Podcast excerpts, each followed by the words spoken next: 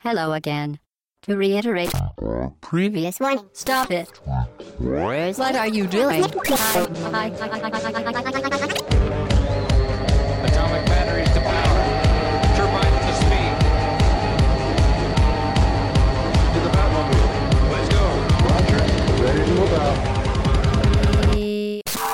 Podcast au bas gauche droite, session 36. Bonjour tout le monde, nous sommes le dimanche 7 avril 2013.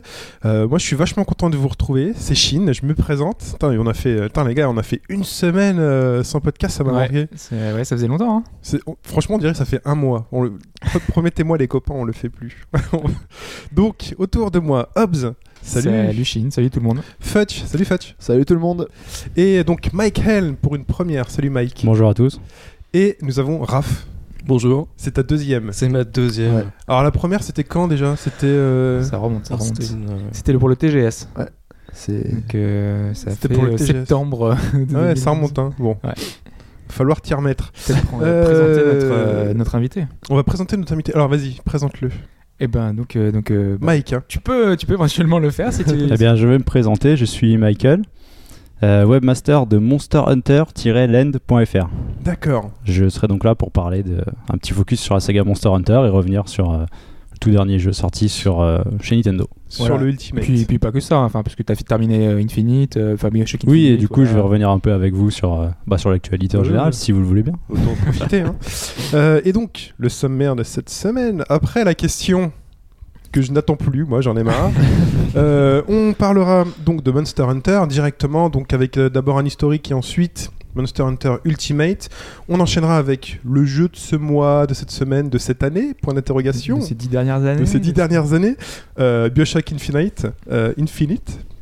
Euh, on continuera donc en parlant, en parlant de la GDC, de LucasArts.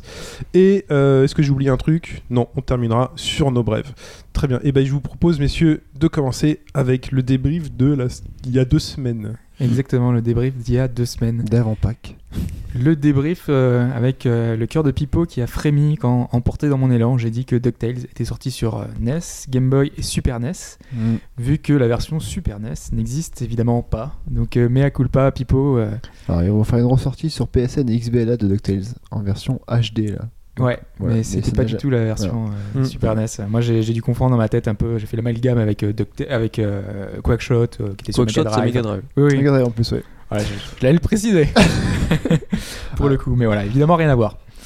Euh, ensuite, on avait parlé il y a deux semaines aussi de projets qu'Electronic Arts euh, pouvait mettre en place pour un peu redorer son blason, puisqu'ils avaient pas mal de soucis un petit peu financiers, euh, sachant que les attentes n'étaient pas euh, au niveau espéré. Et Harlider sur le forum nous a proposé une idée de jeu, puisqu'on avait dit euh, qu'est-ce qu'on pourrait faire, quel, jeu, quel type de jeu on pourrait faire.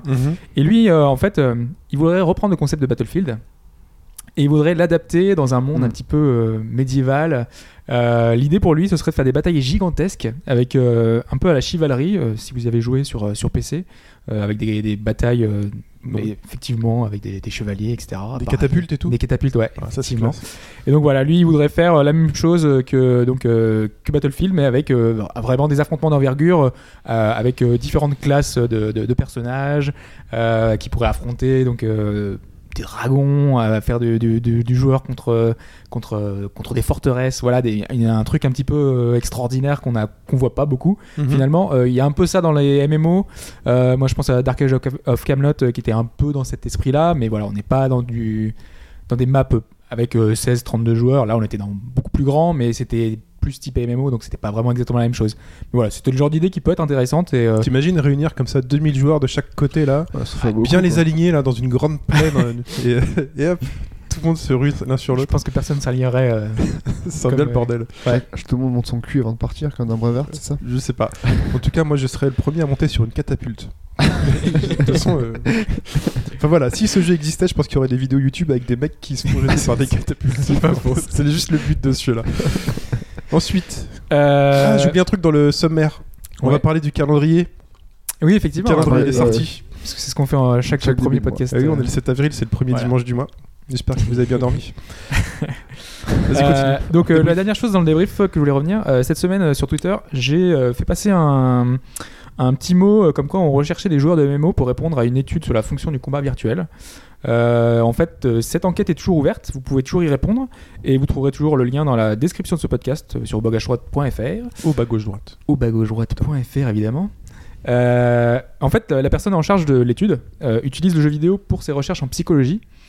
Et justement, on va l'inviter, on l'a invité en tout cas, on lui a proposé, elle nous a dit qu'il n'y aura pas de souci, pour faire un podcast justement sur la psychologie dans le jeu vidéo, ou l'utilisation du jeu vidéo dans la psychologie, euh, pour le traitement, euh, traitement divers. Et euh, on va faire un, podcast euh, sur le sujet, a priori cet été ou à la rentrée. Donc on essaiera de, vous préparer un truc un petit peu voilà, différent de ce qu'on trouve ailleurs, un thématique qui soit pas toujours euh, axé sur soit un jeu, un genre, une composante du jeu. Là vraiment on aura l'utilisation du jeu dans quelque chose de plus différent. Voilà. Donc, Donc, n'hésitez euh, pas à répondre à cette enquête, il y en a besoin. Voilà. Ok, ensuite. Euh, bah, ensuite on a terminé pour le débrief. On va passer à la question. Vas-y. Vas-y. Cette fameuse question. Alors Mike, Oui, euh, donc il y a une question chaque semaine, je sais pas si tu nous écoutes habituellement. j'ai écouté quelques podcasts. Donc chaque semaine il y a une question et euh, tu es sur la chaise gagnante. La chaise Donc magique. on l'annonce déjà On va à voir ça. l'avance. tu es sur la chaise qui gagne tout le temps. C'est la chaise à Pipo habituellement. Ouais. Voilà. Ou Alphonse aussi. Et quand qui c'était pas gagné. Pipo, c'était quelqu'un d'autre et il gagnait aussi. D'accord. Donc là, euh, grosse pression sur toi. Voilà. Alors, la question euh, cette semaine est en rapport avec l'événement de la semaine. Et l'événement de la semaine, ce C'est le n'est Paris pas- Saint-Germain champion Ce n'est pas le Paris Saint-Germain, ce n'est pas Cahuzac, ce n'est pas non plus euh, Il est presque champion. Microsoft euh, et son système de de- d'avoir une console qui soit totalement tout le temps en ligne. C'est le but de Gignac de plus de 40 mètres. Ce n'est pas non plus le C'est but première Gignac. C'est la celui-là. Ah, naissance. il est parti de 40 mètres. Ah, mais attends, mais Menez il a fait mieux, non? Ouais, mais Gignac. Un Big D'accord. Mac pour Gignac quand même. On a renommé le podcast foot, c'est ça? Euh, Voilà, donc le- le- l'événement de la semaine, c'était la naissance du bébé à Pipo. Donc papa, euh, Pipo et papa. Voilà, Félicitations. Félicitations on, Pipo. la on- félicitation on le félicite. Et, et donc, euh, Alors Pipo, il faut que tu mettes toute ta collection en hauteur. je te le dis tout de suite. hein, c'est un euh, conseil. Voilà, c'est un conseil. Sinon, euh, tu as des exemples de, de- de jeux maltraités euh Ah, J'ai des exemples de tiroirs vidés euh, et jetés, juste parce que c'est drôle. Bah, à partir du moment où les mains euh, deviennent euh, des pinces, voilà. Oui, effectivement. Il doit avoir encore un petit peu de marge là. Ou, Enfin ouais. Là, je- voilà, je lui laisse 6-7 mois. Effectivement. Et donc, il y a une tâche difficile euh, qui est celle des nouveaux parents de choisir un nom pour ce nouvel enfant. Après, non. Un nom, un prénom, oui, Un prénom. effectivement. Et comme on est un podcast de jeux vidéo, ce qui est encore mieux, c'est de choisir un nom, non pas Pikachu, en rapport avec le jeu vidéo. L'exemple le plus marquant, c'est, je pense, celui de Robin Williams, qui a appelé, vous connaissez, Zelda. euh, voilà, qui appelait sa petite fille Zelda. Euh, donc euh, Zelda en rapport avec le jeu vidéo. D'ailleurs, je vous propose d'écouter ce petit extrait où il explique justement que ce n'est pas euh, un passage, enfin un nom pris d'autre chose. This is my daughter Zelda Ray Williams. Hi, I'm Zelda Williams. Zelda, this this story about you. Yeah. A lot of people come up and say she named after F. Scott Fitzgerald's wife? No, it's Zelda for the Legend of Zelda. Voilà, donc c'était dans la pub pour euh, Zelda Ocarina of Time, comme tu le disais, euh, Raph, euh, sur 3DS. Donc euh, il était revenu là-dessus et il avait expliqué que voilà, sa fille, euh, c'était en jouant au jeu que il avait euh, trouvé ce nom et qu'ils avaient trouvé ça euh, très sympa. Mais on a d'autres exemples, euh, notamment la fille de Lionel Richie. Elle n'a pas un nom de jeu vidéo, hein, Lionel- elle s'appelle Nicole, donc ça n'a vraiment rien à voir. Par contre, elle a appelé son fils Sparrow. Mm. Et là, est-ce que vous savez de quel jeu Sparrow euh, ça- ça vient? Jack Sparrow, le pirate des Caraïbes, le... Pas du tout. Elle, elle a dit justement que ce n'était pas pour Jack Sparrow, mais pour un jeu que Pipo affectionne particulièrement, Fable. Et Hmm. c'est dans Fable 2 que le héros s'appelle euh, Sparrow. Et donc elle a dit que c'était euh, justement Ouais, c'est- pour, euh, pour ce Bah, personnage-là. Il a un nom le personnage de femme Ouais, dans le deuxième, ouais. Euh, donc, la question, puisqu'on va y arriver quand même, Ouais, quand même. Euh, je vais pas vous demander de deviner le nom du futur enfant de William and Kate, hein, quoique les bookmakers euh, disent que c'est euh, un nom de jeu vidéo qui est en tête, qui est le, le plus. euh, Master Chief. Et pourquoi pas Non, non, pas du tout. C'est le nom, Sagat. le prénom d'un personnage d'un jeu dont on va parler tout à l'heure. C'est assez simple, hein. Ouais, c'est bah, C'est Elisabeth. Elisabeth. Ah, ouais. d'accord. Voilà, c'est ouais, forcément. C'est un peu comme la grand-mère, forcément. quoi. Voilà. Surtout. C'est pas Diana Non, Je pensais que c'était Diana qui Diana, avait il la est pas loin. Ouais. Ok. Euh, donc la question va porter sur un nom entré dans le top 1000 des noms les plus donnés aux États-Unis. Un nom qui n'est pas commun en fait, puisque c'est un nom de jeu vidéo, puisque sinon ce serait trop évident. LeBron James, non? Et donc dans le top 1000, on a évidemment des Mario, des Lara, euh, mais là on a un nom vraiment typé jeu vidéo, vraiment un nom euh, que un personnage, enfin qu'on n'a pas d'habitude. euh, Enfin Mario, voilà, ou Lara, c'est des noms que qui n'ont pas la consonance de jeu vidéo. C'est des, des noms qui ont été donnés il y a bien plus longtemps. Et donc je vais vous donner 5 noms. 5 5 réponses. Mais oui, puisque aujourd'hui nous sommes nous sommes 5, donc euh, forcément il fallait que Ok. que je mette une réponse en plus au cas où pour que vous vous trompiez. Là, Euh, tu te laisses une chance pour qu'il y ait vraiment personne qui. c'est ça. Euh, donc 5 réponses, 4 sont fausses et une seule a fait son apparition dans le top 1000 des noms les plus donnés, des prénoms les plus donnés aux États-Unis. D'accord, vas-y. Alors, la réponse A, il existe un personnage au destin assez tragique, celui d'un prince qui va devenir par la force des choses le roi Lich. Un personnage assez charismatique, euh, avec Frostmoon, l'épée maudite. Ce personnage, c'est Arthas dans World of Warcraft ou Warcraft, qui est donc le MMO le plus joué de tous les temps. Et forcément, ça influence des gens. Ouais, parce que vu la cohorte de geeks. Donc, c'est la première réponse, Arthas. Euh, la réponse B, il s'agit d'un autre héros avec une grosse épée. Il est cette fois le personnage principal d'un JRPG, le JRPG le plus connu de tous les temps, puisqu'il s'agit de Final Fantasy VII. Genre Cloud. Et donc, ce personnage, c'est Cloud. Et donc, ce prénom serait Cloud, Cloud. le deuxième. Ok. Voilà, la réponse B. La réponse C, ce serait un prénom féminin cette fois. Euh, celui d'une intelligence artificielle. Alors là, vous allez me dire. GLaDOS. GLaDOS. GLaDOS. Cortana. Pas du tout GLaDOS, c'est Cortana, effectivement. Cortana euh, qui accompagne le Master Chief dans Halo. Euh, la réponse D, un personnage masculin cette fois, de nouveau, pour le coup extrêmement viril puisqu'il Duke le fils non du roi des dieux. Pas du tout. Kratos. Kratos. C'est Kratos. Ouais. Une bonne réponse, ça compte ou pas? Non, ce n'est pas encore commencé. Et enfin, la réponse E, cette fois, puisqu'il y a une réponse E, ça n'était jamais arrivé dans la question. Euh, il est l'invité qu'on n'attendait pas du tout dans une grande saga japonaise. Euh, il est revenu un peu, euh, il a coupé décalé des chiens fous, euh, comprennent qui pourra. Raiden.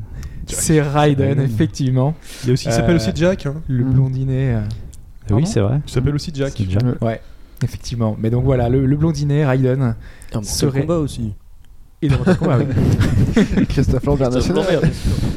Donc voilà, on récapitule. Hein, euh, Arthas, Arthas. Cloud, Cortana, Kratos et Raiden. Putain, Ce qui me fait peur, c'est qu'il y a vraiment. Donc il y en a un dedans qui est dans le top 1000. Ouais, c'est ça qui Qui a est été Incroyable. beaucoup de fois. Alors là, faut prendre la question à l'envers. Est-ce que les gens qui jouent à World of Warcraft ont le temps de faire des enfants? Intéressant. C'est ce qu'il Bon, Prems, Prems, allez, pour moi, celui qui passe le mieux, c'est Cortana, Amérique, Halo. Je choisis celui-là. Ouais, ça fait un peu latin en plus. Ensuite, vous n'avez pas le droit de choisir le même, débrouille. Ah, je déconne, choisissez ce que vous voulez. Moi, j'attends que la chaise choisisse. J'hésite. Arthas, Cloud, Cortana, Kratos, Raiden. Allez, on se dépêche. Allez, je dirais Arthas. Arthas. Ah, moi, j'allais dire pareil. Parce que bon, bon. C'est ça que je me suis posé la question de savoir si les joueurs de WoW avaient le temps de faire des enfants. Parce que ça serait, je pense. Mais pff, ouais, Arthas, ouais, moi j'aurais pris ça. bon. Ok. Ça fait deux Arthas. Alors que les joueurs de Halo sont des mecs cool, quoi. Ah oui, voilà. J'aurais dit. Arthas aussi, mais je vais prendre Raiden pour la classe. Raiden pour la classe, franchement, t'es quoi, t'as raison. Ok, Raph. Très bien. Bon, bah, c'est noté. Réponse en fin de podcast. Mm. Voilà. Effectivement. Euh, bon, Vous saurez quel est le prénom choisi. Très bien. Eh bien, écoutez, il est temps de passer au calendrier des sorties. Et euh, est-ce qu'on a un extrait sonore aujourd'hui pour les calendriers des pas sorties d'extrait sonore. Bon, ok, euh, bon, on enchaîne directement. Euh, alors, on va, on va faire une passe rapide le- dessus. Euh, donc, alors, qu'est-ce qui est déjà paru? Donc, le 2 est sorti Défiance sur 360 PS3 PC. Et c'est un Ouais. MMO, si j'ai bien C'est compris. ça, un MMO développé par Trion Worlds qui avait fait Rift. Euh, bah, la petite particularité, enfin vous avez vu, je pense qu'il y a des pubs partout dans le métro là. Un Je prends peu, pas le ouais. métro, moi. J'en ai vu en arrivant là. je suis en scout, moi. Là, il y en a un petit peu. Bah voilà, il y a des pubs pour la série en fait télé et en même temps ils ont sorti un MMO qui est adapté de la série. euh, ah oui, qui c'est permet de jouer euh, avec des liaisons entre les entre les deux événements en fait, les deux, les deux médias. Ouais, commence D'accord. Le 16 d'ailleurs sur Sci-Fi. la série. c'est sur Sci-Fi. ouais. Ensuite, le 4, Ninja Gaiden 3, Razor's Edge sur 360 PS3. Alors, enfin, un vrai Ninja Gaiden. Voilà, Euh, il était 3. déjà sorti sur Wii U en Et plus, c'est- hein, c'est ça C'est Ouais. pas un DLC ça? Non, non, non, c'est vraiment. bleu, je crois. euh, il non sort, euh, En fait, euh, il C'est y une avait. version améliorée, optimisée. C'est ça, parce qu'il y avait la première version qui était sortie sur euh, PS3 360, qu'ils ont sorti une version améliorée sur Wii U qui changeait beaucoup de choses, et ils ont, adapté, ils ont sorti la version Wii U sur 360 et Ouais. PS3. Voilà. Voilà, le serpent se mord la queue, c'est. Voilà. C'est voilà. tu nous passeras la cassette. Euh, le, le 9 sort Edge of Empire 2 HD sur PC. Voilà. Est-ce qu'il y a des choses à dire là-dessus? C'est Edge of Édition Empire euh, génialissime. avec du avec de la HD C'est dedans. des heures et des heures de jeu. Voilà, plein d'heures. Euh, Shootmania Storm sur PC. Ouais, c'est Alors le- Shootmania, c'était ce fameux FPS fait pour la compète. euh, Et donc c'est une nouvelle version, c'est ça ou un add-on ou c'est Il était pas sorti jusqu'à Ah, il maintenant. était pas en fait. sorti Il était juste en bêta C'est ça. Ah ok, c'est pour ça que je confonds. Non, non, ouais, parce qu'il y avait euh, donc euh, le jeu qu'ils avaient sorti auparavant euh, chez Nadeo qui était euh, le jeu de voiture euh, Trackmania. Trackmania. voilà, je trouve Ouais. plus le nom. Et donc là, ils ont sorti une version pour les FPS, donc qui permet de construire ces niveaux et qui permet de faire un Et c'est que maintenant qu'ils sortent la version, mais j'ai vraiment l'impression Ouais, qu'il y a plein de gens qui y jouent depuis belle lurette à ce truc. Non, ils l'ont fait tester sur les différents salons. Ok, bon. Il y aura, il y aura peut-être un jeu médiéval avec ça alors. Pourrait, ouais. Mais ce sera pas la même. En, Tu serais gentil de pas mettre de silence comme ça dans mon podcast. C'est très gênant. Euh, donc le 18, il y a Papuenio, ce Ouais. fameux jeu euh, PS3 qui, a, qui débarque sur PC. Tout à fait. Si vous avez un PC que vous voulez voir ce truc-là, euh, c'est le moment, c'est le Un 18. jeu de réflexion plateforme. qui Ouais, était un des jeux phares PSN. euh, du PSN qui avait été mis en avant par Sony. On va Voilà. en parler tout à l'heure d'ailleurs. Euh, le 19, Fire Emblem Awakening sur 3DS avec. euh, On y reviendra, on y reviendra. on y reviendra avec des versions 3DS euh, colorisées pour. Ouais, des packs. Pas que Des colorisé. packs. Euh, pas que colorisé Bon, on en reparlera. Le 20, euh, Sacred Citadel sur PC, PSN, XBLA. Je sais pas ce que c'est. C'est un petit beat'em all euh, qui, est- qui va faire prologue à Sacred 3, qui est un hack and slash euh, qui avait plutôt bien marché. D'accord. Et, euh, sauf le second, mais le premier a été plutôt bien. Et là, ils vont faire un petit beat'em all pour un peu essayer de glaner un peu d'argent pour pouvoir financer le suivant. D'accord. Pour les amateurs de fromage grillé sur des petits biscuits ou de casino, on a Monaco qui sort le 24. Ah oui, il fallait chercher ça. C'était très loin là. Ouais. Ah oui, parce que c'était un jeu de- d'espionnage. un Je préfère peu. les biscuits avec du fromage, moi. Non, ça, ça va vraiment être euh, un des, des- des grosses sorties indé de- du mois. hein. C'est euh, même peut-être même de l'année. Probablement, ça va être le gros jeu indé de, de l'année. D'accord, mais j'en ai pas du tout en- entendu parler. Mais ils vont, Donc, euh, remonter en, ils vont remonter en Ligue 1 bientôt là, non? Donc, tiens, franchement, euh, je vais te couper ton micro. Euh, le 25, Deadly Premonition sur PS3, at last. Enfin, Ouais, ouais, c'est Mm. une version améliorée de, de Voilà. Premonition, euh, qui était. euh, gros succès critique. Alors, euh, critique, moi j'avais pas fait, mais voilà, son côté un peu kitsch, euh, jeu un peu kitsch. voilà, euh, mal fait, mais, euh, Ce que Raph l'avait fait par exemple. mais euh, ambiance, euh, voilà. Ça fait, ça fait très jeu Dreamcast sur Xbox 360, euh, graphiquement. euh, mais, ouais, dans les mécaniques même, c'était très rigide. ouais, mais c'était assez sympa parce qu'il y avait plein de trucs à faire. On peut laver ses vêtements parce que sinon après on pue. euh, conduire. euh, C'était presque un GTA, mais encore plus poussé. euh. Bah non, En parce que il- dans la ville, il y a un peu rien à faire quoi. Tu peux Oui, pas c'est voler vrai. des voitures, tu peux prendre que les voitures de police ou ta voiture perso. Et euh, bon, c'est le- surtout le scénario qui tire le, le truc quoi. Le 26, euh, Dead Island Riptide. Alors, rien à voir avec la série avec l'hélicoptère qui a une, qui a une bouche tête de requin dessinée dessus. c'est ça du tout, non. Ah mais là j'ai des références. Mais Ah à oui, gogo, hein. chaud, Riptide, non, vous vous souvenez pas de Riptide Si, si, Bah si, voilà. si, malheureusement. Avec le robot et tout, ouais, c'était super sympa. Les mecs, ils avaient des moustaches et des chemises hawaïennes et des flingues. Ouais. Euh, et le 26, toujours Dragon's Dogma Dark Horizon sur 360 et PS3. que moi j'attends vu que j'avais pas fait le précédent enfin entre guillemets le précédent vu que c'est une extension mais euh, là ça va me permettre de me lancer, euh, me lancer dedans euh, avec euh, donc nouvelles armes nouvelles compétences nouvelles pièces d'équipement euh, nouvelles zones plein plein de choses en plus Ok, bon, et c'est tout pour ce mois-là, de- Ouais. d'avril. Il n'y a pas grand chose, mais il y a quand même des choses que t'attends et il y a des choses a priori sympas, il- puisqu'il y a Monaco, là, tu m'as. Il y a la grosse sortie. Ah, aussi. Monaco oui c'est vraiment un bon jeu vous verrez euh, J'ai on en reparlera Ok. Et ben on enchaîne avec Monster Hunter.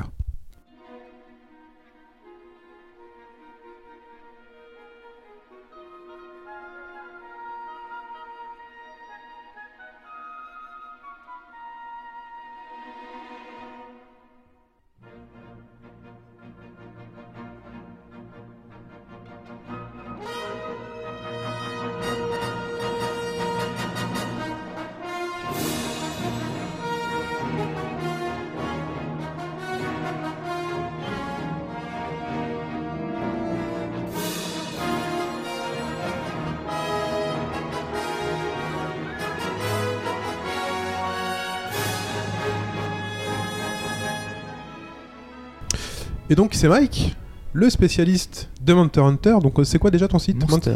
monsterhunter-land.fr. .fr. Et ben écoute, on compte sur toi pour nous expliquer plein de trucs sur Monster Hunter. Et euh, déjà, qu'est-ce que c'est Monster Hunter? Alors Monster Hunter, qu'est-ce que c'est? Monster Hunter, c'est une saga, comme le titre l'indique, de chasse.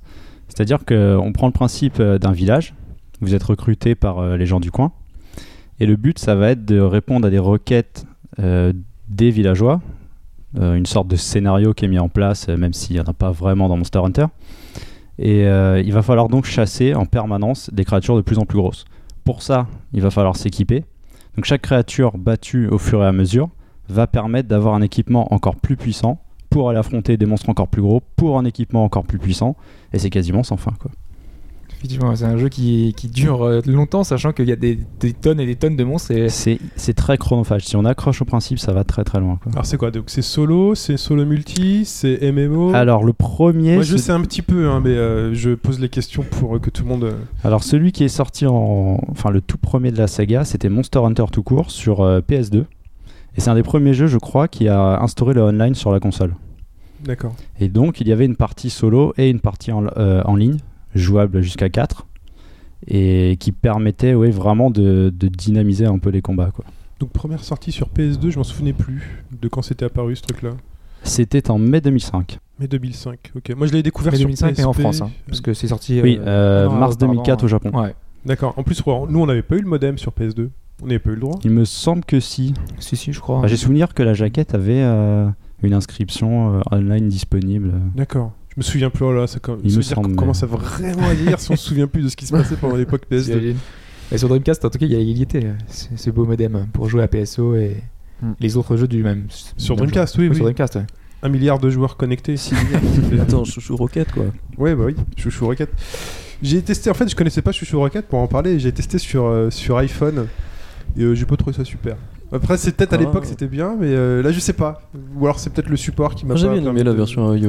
euh, Mm. T'as bien sympa, aimé ouais. Ouais, elle est rapide, euh, elle charge plus vite. Ouais. Et puis pour jouer à 4, c'est plus facile que de trouver. euh, Enfin, pas de, que de trouver des gens en ligne, mais que de trouver des amis avec une Dreamcast et un modem quoi. C'est qui était plus difficile à l'époque. Bon, restons sur Monster Hunter. Alors, qu'est-ce qu'on fait dans Monster Hunter? Est-ce qu'on part de. On, on traverse les plaines euh, C'est on- ça. Alors en fait, les, les zones de chasse sont scindées en petites zones. C'est-à-dire qu'il y a plusieurs choses à faire dans Monster Hunter. Le but, bien sûr, et le plus intéressant, ce sont les boss. Euh, Les gros monstres qu'il y a à battre avec euh, différents types d'armes.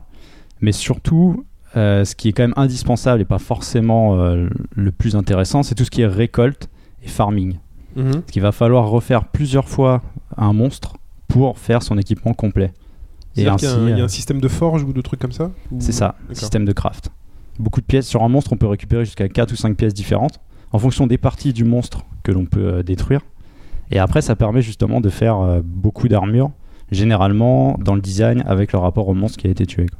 Et le, enfin, la forge, elle se- ça se passe comment? C'est un PNJ c'est, ou c'est nous C'est juste un PNJ. Et ensuite, il y a une liste qui apparaît, qui se débloque au fur et à mesure des monstres que vous combattez. Et à partir de là, euh, si vous avez tous les items requis, euh, il suffit de payer. Il y a quand même une- il y a deux monnaies dans le jeu. Il y a une monnaie qui c'est une monnaie euh, comme euh, tous les jeux, ça s'appelle les zéniths, et une monnaie qui s'appelle en fonction des titres, c'est des, c'est des points en fait, qui permettent d'évoluer la ferme euh, dans le village. La ferme, c'est un autre composant du jeu. C'est-à-dire que euh, ça permet aussi de récupérer d'autres composants pour toutes ces armures et tous les autres objets. Car il y a aussi un système de combinaison euh, assez développé et ça permet toujours en permanence d'aller toujours plus loin. Quoi. D'accord. Il y a une histoire en fait à la base ou pas? Ou c'est Euh, simplement. L'histoire rapide de chaque Monster Hunter, c'est euh, le village trouve un chasseur généralement. Ils ont besoin d'un chasseur pour détruire un monstre qui les embête. Ouais. Et en fait, ils vous logent gratuitement et voilà, vous allez tuer toutes les bestioles qui passent. Nourri Donc non, il n'y a pas de scénario. C'est dé- c'est déjà pas mal. Mais comment ça Alors moi j'ai un souvenir, j'avais joué sur Monster Hunter euh, PSP, alors je sais pas lequel c'était. Euh, le premier, bah, moi c'est comme ça que j'ai aussi que j'ai découvert la série. C'est-à-dire que le, le premier est ressorti sur PSP, que je dise pas de bêtises, en juin 2006 chez nous. D'accord. Et donc c'est la version PS2 adaptée euh, sur PSP. quoi. Parce que je me souviens pas, alors je me souviens pas du scénario et je me souviens pas, enfin j'ai pas l'impression qu'on soit vraiment guidé Non, Comment est-ce qu'on est guidé dans le jeu? Parce que j'ai l'impression d'avoir été lâché. C'est ce qui fait que Monster Hunter est une série assez exigeante. C'est Ouais. qu'au début du jeu, hormis les quelques PNJ qui vont vous dire euh, allez en telle zone, le monstre s'y trouvera, une potion ça vous remet de la vie, tout ce qui est combinaison, farming, création, exploitation des ressources, euh, rien n'est expliqué. Alors comment ça se passe? Comment on apprend à jouer Il faut être hyper patient, il faut tout essayer, il faut vraiment prendre le temps de, de combiner tout ce que vous avez dans la boîte à objets. Mhm. Ne pas hésiter à consulter des forums aussi. C'est un peu triste de dire ça, mais euh, au fur et à mesure, les gens ont trouvé des astuces, donc chacun les a partagées. Et c'est peut-être, oui, un des gros gros défauts du jeu. C'est, euh, enfin, surtout à l'heure actuelle où la plupart des jeux vidéo ont un tutoriel euh, très développé, on vous prend par la main. Monster Hunter reste euh, assez difficile à ce niveau-là, quoi. Et tu- Difficilement Si accessible. tu trouves pas des, des, des recettes, enfin des, des listes pour, créer des, objets Maintenant, si depuis euh, Monster Hunter 3 qui était sur Wii, je crois, euh, les combinaisons sont plus ou moins listées en fait. Il y a une liste de 22 pages où vous n'avez pas le nom de l'objet, mais les deux objets requis pour le créer. D'accord. Et à partir du moment où vous pouvez le créer, le, le- comment dire, la liste devient claire. Ça, c'est grisé, ensuite ça devient blanc. Hop, tu crées l'objet. Et on a les caractéristiques de l'objet ou euh, Ensuite, une fois qu'il est créé, ou oui. c'est le hasard Ah ouais, donc euh, on sait pas trop ce que ça Non, tu donner. sais pas ce que tu vas créer en fonction des Assez ressources que tu as. c'est logique. Par exemple, t'as l'insecte électrique avec un piège et ça va faire un piège électrique. C'est le cas, mais si on prend par exemple la potion, qui est tout bête, c'est Mhm. une herbe et un champignon bleu. Ça, devient Voilà. logique au bout d'un moment. Au bout d'un moment, oui, parce qu'il y, a une- voilà, il y a une récurrence dans la série, c'est toujours la même chose en fonction des objets qui vont se rajouter Genre, derrière. La Donc, en potion avec du miel, ça devient la super potion. C'est ça, c'est exactement Donc ça. en fait, ils ont mis à disposition un monde avec plein de règles, plein de choses à faire, et ils balancent le joueur dedans. C'est ça. à base de débrouillez-vous. En fait, finalement, découvrez ce que vous pouvez y faire, un peu comme les premiers humains sur la planète. hein. Ils- C'est dans leur grotte et, on en arrive jusqu'à nous. En fait, ils, se sont débrouillés, tu vois. Quelle comparaison Ouais, quelle comparaison. non, mais c'est marrant. Enfin, moi, je vois ça quand, euh, quand il m'explique euh, Monster Hunter. C'est vraiment, euh, tu te connectes et débrouille-toi. Essaye, casse un caillou, mélange des potions. C'est euh, exactement ça. Euh, voilà, fais cuire ta viande. Parce que moi, j'ai le souvenir d'avoir chassé, et puis d'avoir fait de la viande, et puis de l'avoir fait cuire pour la manger. Alors, je sais plus si c'était pour régénérer un peu de mon, ma Si, vie. c'est pour la barre d'endurance. Une Ouais, des voilà. premières quêtes, justement, vous, vous invite à chasser euh, un monstre de base, un herbivore. C'est hyper cruel. Et, euh, pour le dépecer, récupérer de la viande crue. Et avec une broche barbecue, créer une viande, un steak à point. D'accord. Mais alors là, c'est là aussi où, en quelque sorte, c'est assez exigeant et assez délicat, c'est que le personnage va s'asseoir, commencer à tourner sa broche, il y a une musique qui va retentir, et avant de comprendre comment ça fonctionne pour avoir le steak à point, mais vous pouvez passer euh, 5, 10, 15 minutes, quoi. C'est en fonction de la musique, c'est-à-dire que... Parce que je l'ai jamais compris, ça, tu vois. Parce qu'en fait, c'est-à-dire que Tu peux rater ton steak quoi. la musique se déroule, ça dure, la musique, je sais pas, va durer moins de 10 secondes. Elle va s'arrêter et ensuite il va y avoir un tout petit temps d'une seconde qui fait qu'il va falloir appuyer sur valider et le steak va être réussi. D'accord. Mais c'est c'est vraiment euh, si c'est une est- seconde si après, le donc steak c'est est bien à visible aussi. on a une meilleure barre d'endurance. Voilà, c'est ça. Donc le steak il peut être brûlé. Dans ce cas-là, si tu le manges, ça va réduire ta barre. Saignant, donc euh, c'est pas encore ça, ça remet un tout petit peu. Et à point, ça met tout à fond. Ouais, T'as pas le droit d'aimer les steaks saignants. Ouais. dans le jeu. Non. des steaks bleus quoi. C'est dingue. Et euh, donc, tu- il y a des quêtes, où- il y a des quêtes quand même ou pas? Ou au final, Oui, en fait, bah, c'est le principe du jeu. C'est-à-dire que en gros, le village c'est un hub.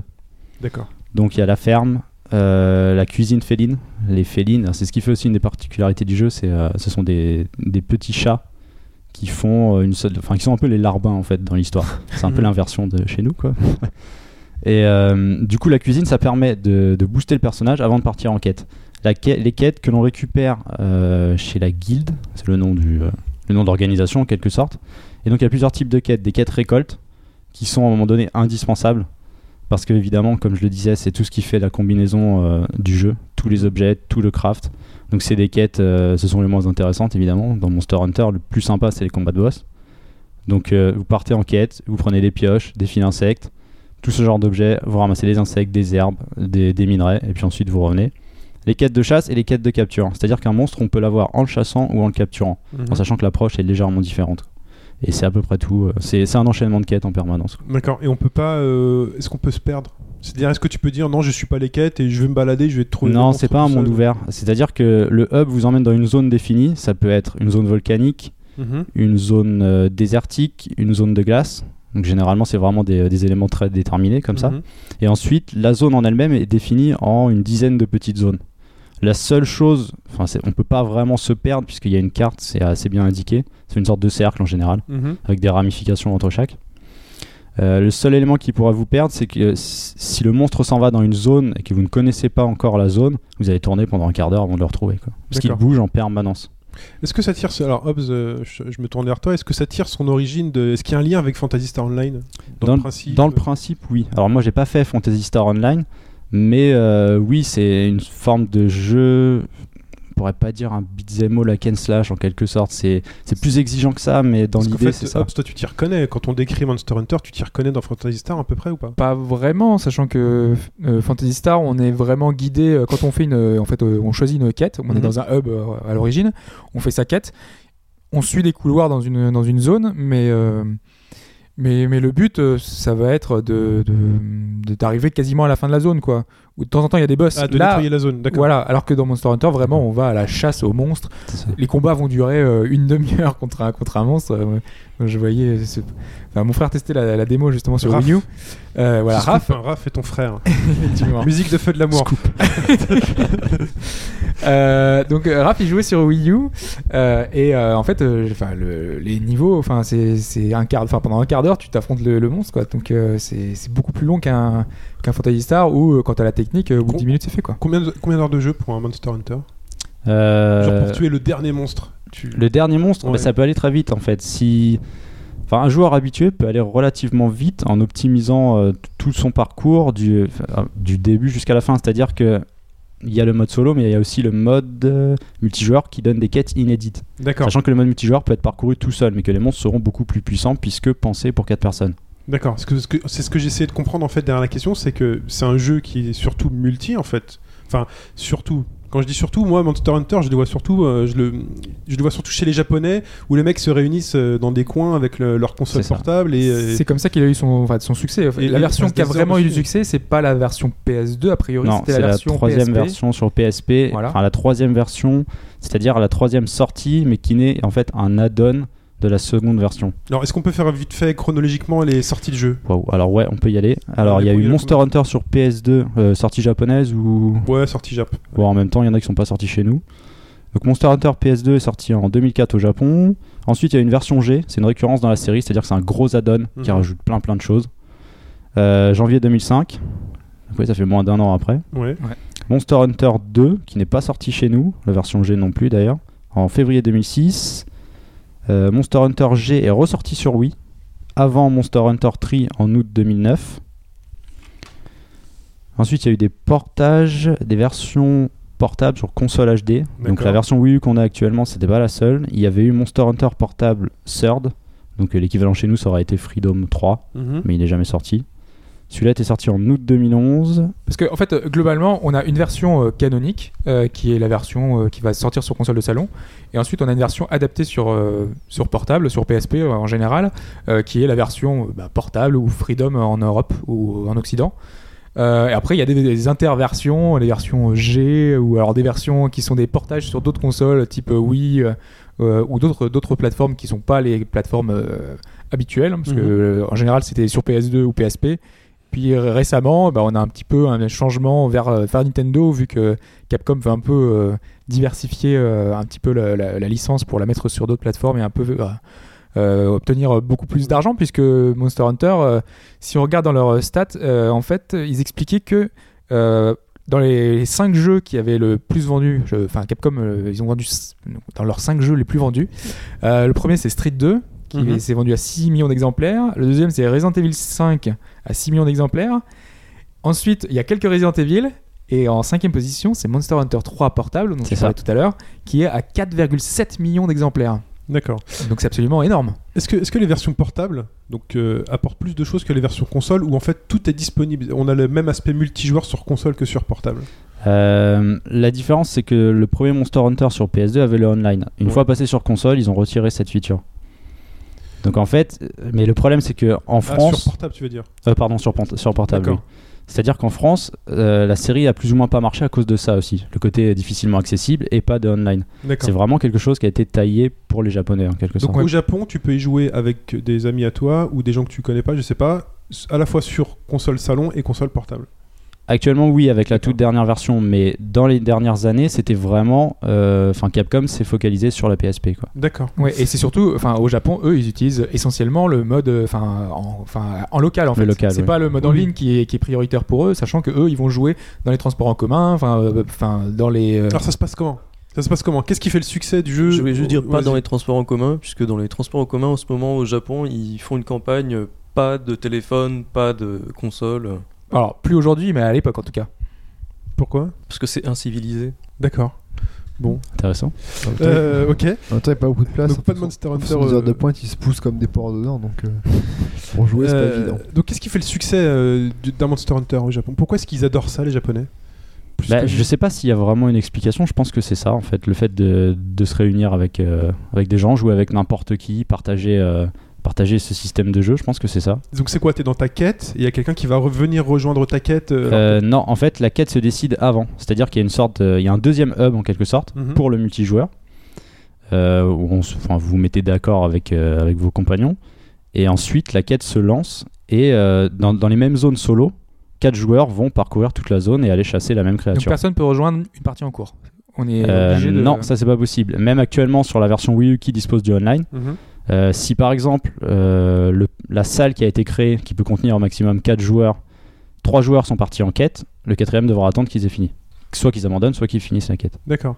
Et donc ils, donc ils arrivent quand même à s'organiser avec des gens inconnus dans la rue ou sur, dans des points euh, spécifiques? Enfin, ça va très vite, généralement, à moins de se mettre d'accord sur le monstre, parce que tu as besoin, je sais pas, d'une corne, d'une écaille, d'un pied, de quelque Mhm. chose. Tu lances un monstre, tu vas faire ta quête et euh, tu t'éclates quand même. en fait. Et donc ça se passe comment donc euh, au Japon? Alors, On va pas parler chez nous parce que c'est pas le cas. J'y suis pas allé, je pourrais pas te dire. tu as peut-être déjà entendu, mais ça se passe comment? Ils, Donc ils vont dans des endroits spécialisés ils se... Bah, je sais que, comme disait Raph, euh, la plupart du temps c'était dans les transports en commun, en attendant le métro, ce genre de truc. Donc dans le Mais, euh, ils font quoi? Alors tu, tu lances ta console et tu vois s'il y a d'autres personnes qui sont connectées à proximité? C'est ça en fait, surtout, surtout maintenant avec le système Street Pass de la 3DS, qui Ouais. est relativement bien fait à ce niveau-là.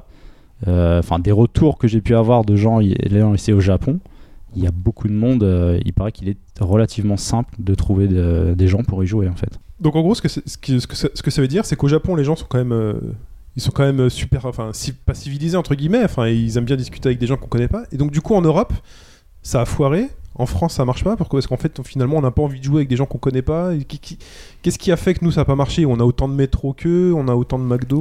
Alors, je pense aussi à un rapport au volume de vente l'un dans l'autre. Ouais. C'est une série qui n'a pas beaucoup décollé en Europe, relativement boudée par la presse aussi. C'est-à-dire qu'il y a des- il y a eu des sales notes?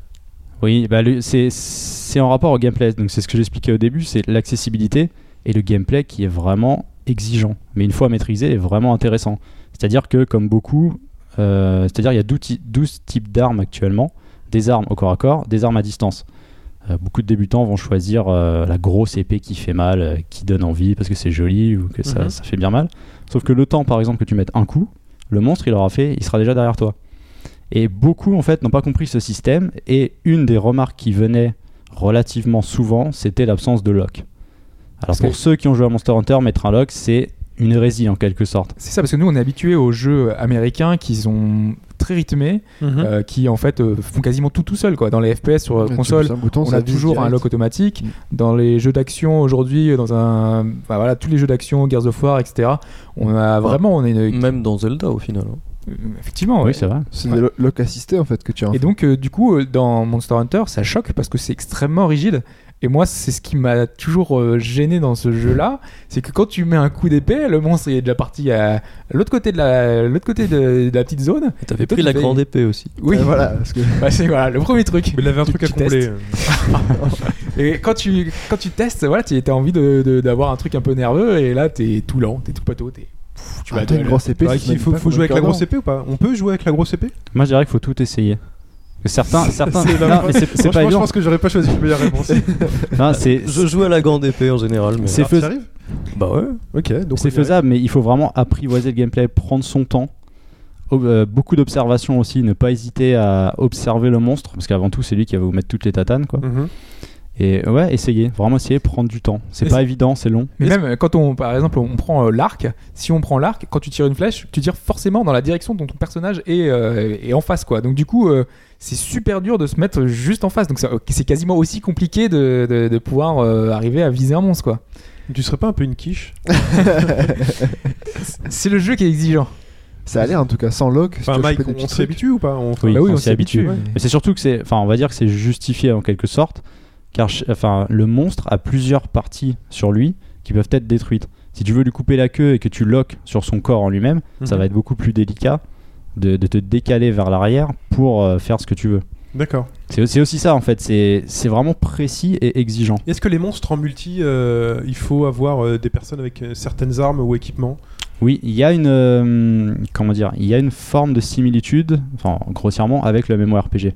D'accord. C'est-à-dire que par exemple, il existe une arme, le corps de chasse, qui permet de faire de la musique, et la musique buff les personnages. C'est-à-dire que euh, bonus d'attaque, bonus de défense, Mhm. bonus de vie, et chacun a un rôle. Il y a des armes tranchantes qui vont être parfaites pour couper la queue d'un monstre et avoir l'objet que vous souhaitiez, et euh, les armes contendantes comme le marteau qui va étourdir les monstres. Donc oui, en fait, chacun peut avoir un rôle. C'est pas forcément euh, important, mais ça peut, euh, ça peut être décisif, oui. Donc le, le but ultime d'un Monster Hunter, une fois que tu as fait la partie solo, la partie multi, donc vous avez tué tous les monstres, qu'est-ce qui se passe? On peut continuer Il peut rester. Il y a un mode arène avec euh, un chronomètre. Oui. Battre un monstre avec un équipement imposé par la machine le plus rapidement possible. Mhm. Donc là, c'est vraiment du skill pur. Utiliser les objets euh, On peut donc on peut fond. on peut upgrader ces, ces objets, tout ça. en permanence. Oui, parce qu'en peut fait, il n'y a pas vraiment de, enfin, pas vraiment de fin. Il n'y a pas de but Oui, en fait. C'est ça. Il n'y a pas vraiment de but. C'est euh, C'est le plaisir en fait C'est de, de la tuer chasse, quoi. c'est ça. sur, euh, c'est les boss. C'est que des combats de boss. Dans Monster Hunter 3, dans les quêtes en ligne, il y avait une fois que tu avais battu le, les monstres qui sont après le boss de fin, tu avais des défis euh, battre 4 fois ce monstre-là en même temps, ou alors euh, mixer avec un monstre qui a un, type différent, c'est-à-dire un monstre eau et un monstre feu en même temps, qui sont tous les deux après le dernier euh, boss euh, en solo. Parce qu'en fait, c'est le genre de jeu que tu peux, en fait, euh, que tu peux jouer éternellement, sachant que tu upgrades à chaque fois ton, ton équipement. Mhm. Et en fait, moi, je pense, enfin, moi, c'est Diablo par exemple, qui est dans le même genre finalement. C'est que tu continues à y jouer tout le temps, même quand tu as battu Diablo, c'est c'est pas fini. Au contraire, c'est c'est là que ça commence parce que c'est là que c'est intéressant. Tu commences à avoir un stuff euh, vraiment euh, énorme et tu peux t'amuser euh, vraiment euh, contre, contre les boss qui sont de plus en plus puissants au fur et à mesure, quoi. Ok. Même si c'est les mêmes. Sauf que t'as pas de New Game Plus justement. C'est Oui. pas les mêmes. il- ok, il, était- il est rouge maintenant alors qu'il était euh, gris au début, mais euh, il va faire des attaques feu ou il va se cacher à un endroit différent. euh. Ok. Et donc c'est peut-être aussi le plaisir de jouer avec des personnes, euh, enfin aussi de se retrouver autour d'un autour d'un truc quoi. Il y a ça aussi. Il y a un Ouais. côté communautaire qui est relativement sympa, mais qui, c'est vrai, en, en Europe n'a pas été euh, mis en pris. avant dans le sens où c'était vraiment local.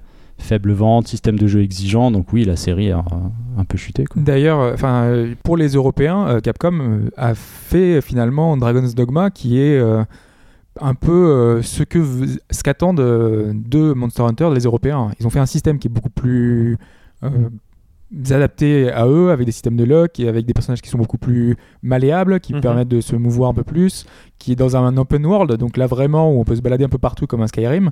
C'est vraiment adapté aux Européens et a priori, bon, ça a pas ça a marché moyennement, donc euh, bon, on Ouais, verra. c'est- ils ont essayé d'adapter, mais ça marche pas plus que ça en Europe, même si. Bon, après, c'était, enfin, comme ils ont expliqué, c'était leur premier, premier essai, quoi. C'était leur premier jet, donc euh, peut-être que dans les prochaines itérations, il y aura quelque chose de plus poussé.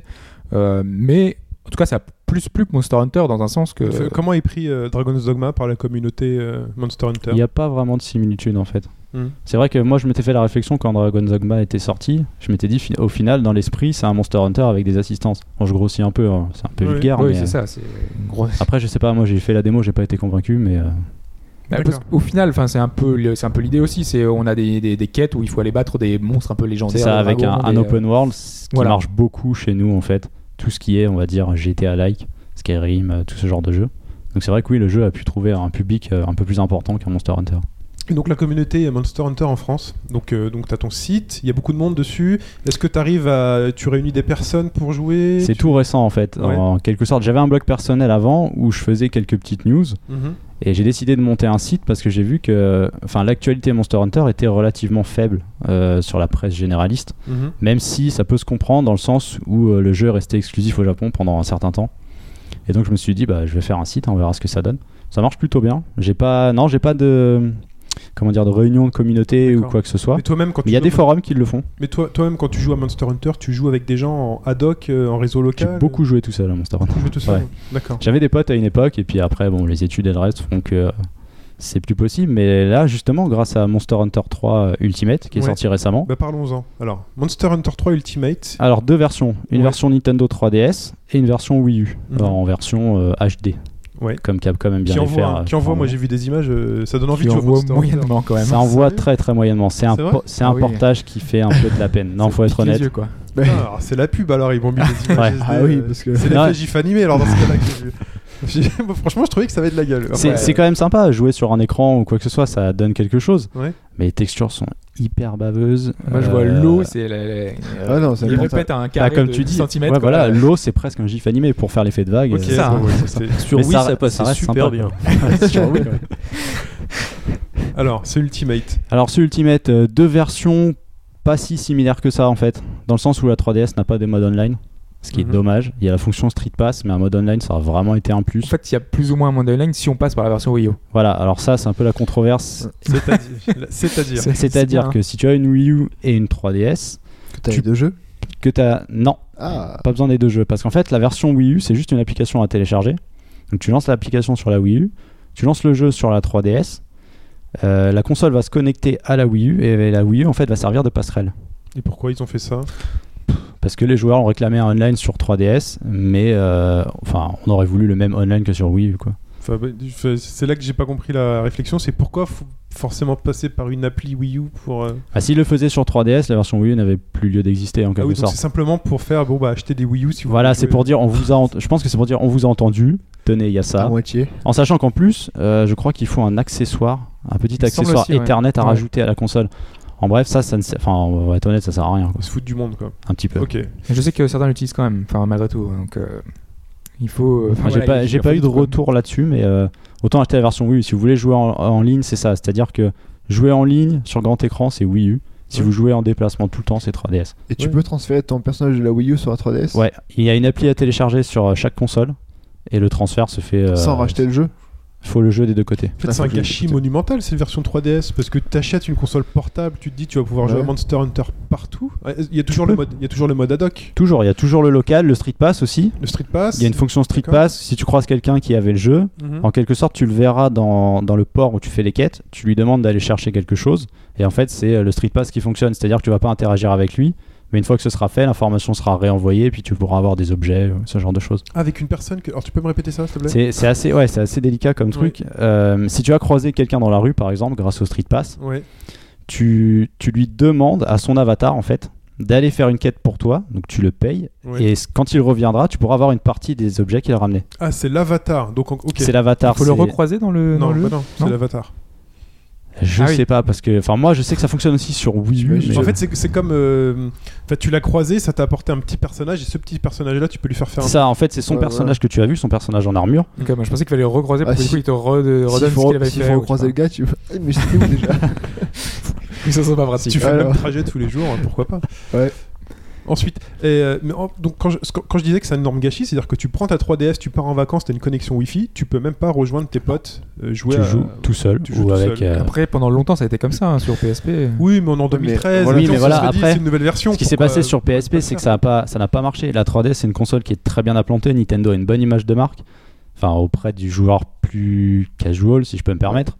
Et donc Monster Hunter, c'est peut-être, à la limite, c'est peut-être le le meilleur éditeur pour promouvoir la série en Europe, Mhm. d'une certaine façon. Et la donc- version Wii avait bien marché, mais il y avait le online aussi. donc, Et donc, entre la version Wii U et la version 3DS, il y a des différences flagrantes euh, C'est la même chose? L'écran.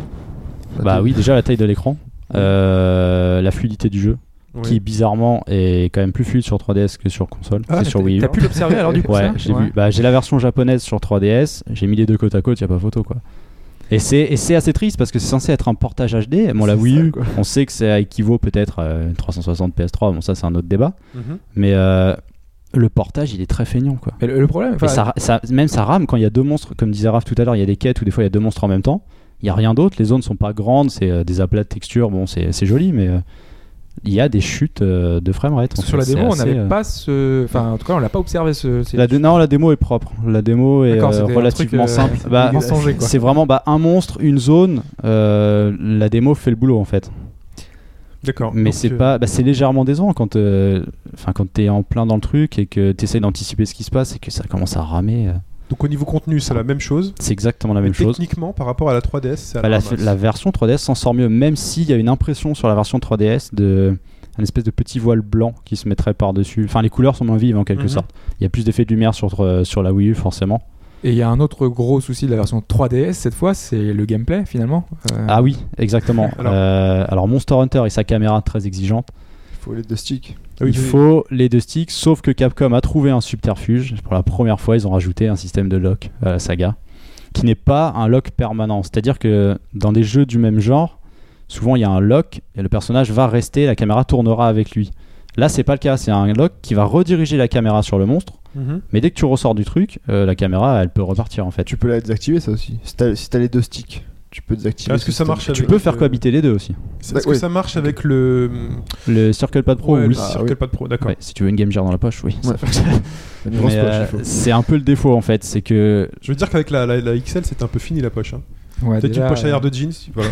Ouais, encore. Moi, ça passe, j'ai des grosses fesses. Mais après, il faut. C'est sûr qu'un un débutant va peut-être essayer de de jouer avec le Circle Pad Pro Mhm. et le lock, mais ça se joue très bien. Alors en fait, c'est pas évident à, à faire, mais c'est-à-dire que l'écran tactile, on peut afficher une croix virtuelle. Oh. Donc en quelque sorte, tu tiens la, la console et avec ton pouce, tu vas rediriger la caméra sur l'écran tactile. Moi j'ai essayé, c'est vraiment compliqué. Ça fonctionne. de- Moi, je m'y ça suis mis. fonctionne, mais il faut vraiment Ça s'habituer. enfin, ça la- au Ça fonctionne très bien, mais c'est vraiment pas évident. Bah, faut, Sur faut le- prendre le coup et sur les premiers monstres, euh, ça passe bien. Et à mon avis, après, euh, avec l'habitude, euh, ça doit, ça doit se faire. quoi. Ça passe. ouais. Mais c'est sûr que c'est moins agréable que si tu joues sur Wii. Il faut imaginer que déjà, enfin sur Kid Icarus, les gens avaient du mal, et là encore, enfin c'est. Ah, c'est quand même moins chiant que sur Kid Icarus. hein. Kid Icarus, Ça, je peux pas euh, vous dire, c'est je peux un, un système particulier. Il faut le Bah, socle, hein, quoi qu'il arrive. quand Là aussi, quoi. C'est beaucoup plus pratique avec le socle. Ouais, il y a beaucoup de gens qui ont réussi à s'adapter très on bien peut à jouer Kid sans le hein. socle, avec Kid Icarus. euh, Ah, ça, c'est. Bon, c'est pas bon. Euh, donc Monster Hunter, est-ce qu'il apporte quelque chose donc ce Monster Hunter? Est-ce qu'il apporte quelque chose? Alors en fait, oui, parce que il fait la synthèse d'un épisode qui n'était pas sorti chez nous.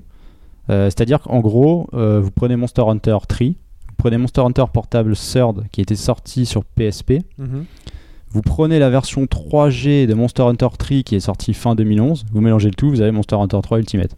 Donc c'est une version, il porte bien son nom, enfin relativement bien son nom, c'est une version ultime pour les joueurs européens, quoi. enfin occidentaux. pardon. Voilà, Donc- en fait, c'est- beaucoup de nouveaux monstres. C'est énormément de contenu euh, par rapport à la version Wii qui était la dernière à Donc à ce niveau-là, pas de déception. Non, c'est colossal, c'est vraiment colossal. Un Monster Hunter, généralement, ça se compte en centaines d'heures de jeu. Quoi. Si vraiment on se met dedans, ça va, ça va très très loin. Donc pas de déception, rien. C'est le meilleur Monster Hunter sorti. euh. Ah, A- Après, non, la déception, elle peut être du fait que la série, depuis, euh, depuis les débuts, a pas vraiment bougé en fait. d'accord. Mais c'est ce qui fait aussi euh, la force de la série, c'est c'est le gameplay qu'on veut. c'est euh, Et on voit d'ailleurs avec le prochain épisode canonique, qui d'ailleurs ne sortira pas sur une console de salon, Oui, sur ce sera 3DS, sur ouais. 3DS. Mhm. on peut voir quelques éléments de Dragon's Dogma. Enfin, moi, c'est comme ça que je l'ai ressenti. La possibilité de sauter, ça a l'air un poil plus vif. Mhm. Donc peut-être un peu de changement dans la série. Bon, a priori, c'était pour amener les créatures qui, qui, qui volaient un peu. c'est qui, ça, parce euh, qu'en fait, ouais, en quelque sorte, au lieu d'aller sous l'eau, on va aller euh, dans les airs. Enfin, Ouais. grossièrement. quoi. Il y a- Fletch il y a juste parce que, ce que je comprends pas, c'est qu'il y a quand même en Europe et en Occident, il n'y a pas forcément un succès colossal là-dessus. Il y a quand même beaucoup de jeux qui se sont inspirés. On appelle maintenant des Monster Hunter-like. C'est ça. Il y a Il y créé un beaucoup, sous-genre. donc qui font que je sais pas combien il y en a, mais est-ce que est-ce qu'ils se différencient vraiment? Donc c'est ils apportent quoi? Juste du lock en plus Ils apportent enfin qu'est-ce qui fait que pourquoi les gens les éditeurs, les développeurs s'obstinent dans un, dans un concept qui forcément ne on l'a Dogma n'a pas eu un succès énorme non plus. Oui, mais enfin, Monster Hunter, tout à l'heure, je te dis, enfin, c'est c'est quasiment 5 millions d'exemplaires. Oui, c'est- au, c'est oui, au énorme. au Japon C'est principalement. monstrueux.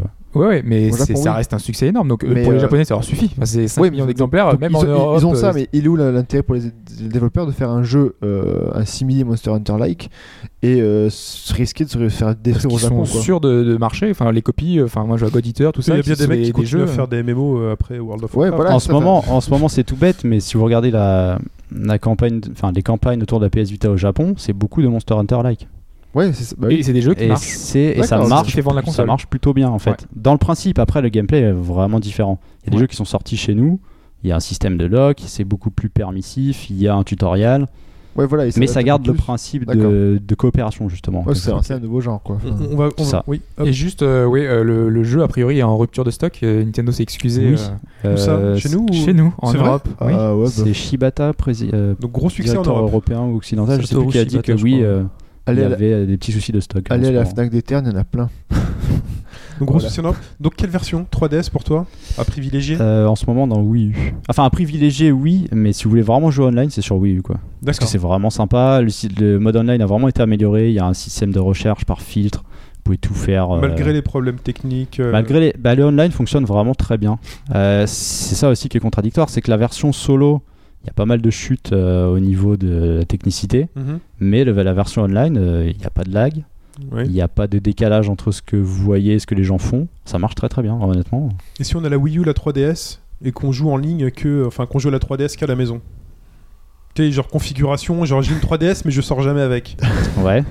Et bah, ça va être du jeu solo, principalement. Non, non, Enfin, mais sauf si- si tu passes par la Wii, si tu bien passes sûr. par la Wii U, t'as Alors, le- équipé. le défaut, c'est que la version 3DS, via la passerelle Wii U, ne peut que rejoindre des salles en cours. D'accord. Tu ne peux pas créer. C'est pour ça qu'elle est très Ah, limitée. très limitée, L'intérêt ouais. est vraiment très très bas, quoi. Ok. Et tu recrutes, par contre, tu peux rejoindre des parties qui sont de joueurs qui sont que sur Wii U par exemple.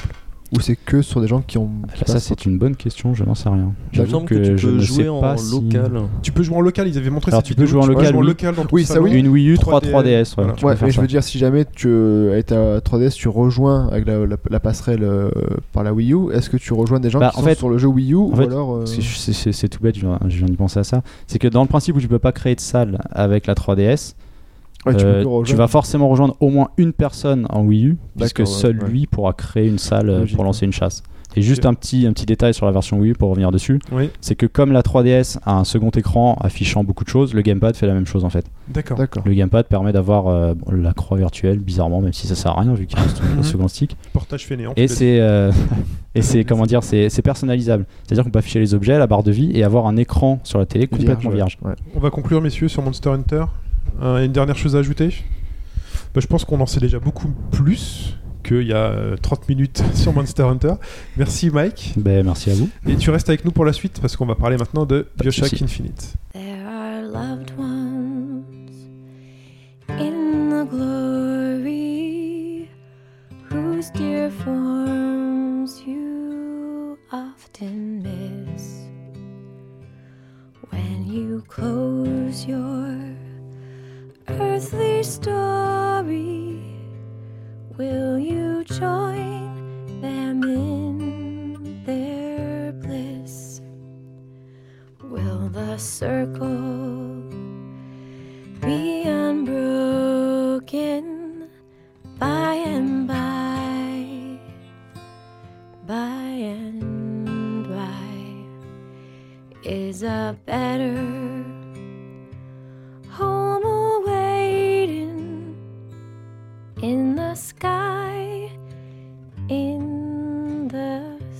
Et donc Bioshock Infinite, c'est- qui, qui c'est qui chantait ça, Hobbs Mais si, Mais si, ouais, c'était Ouais. Elisabeth, forcément.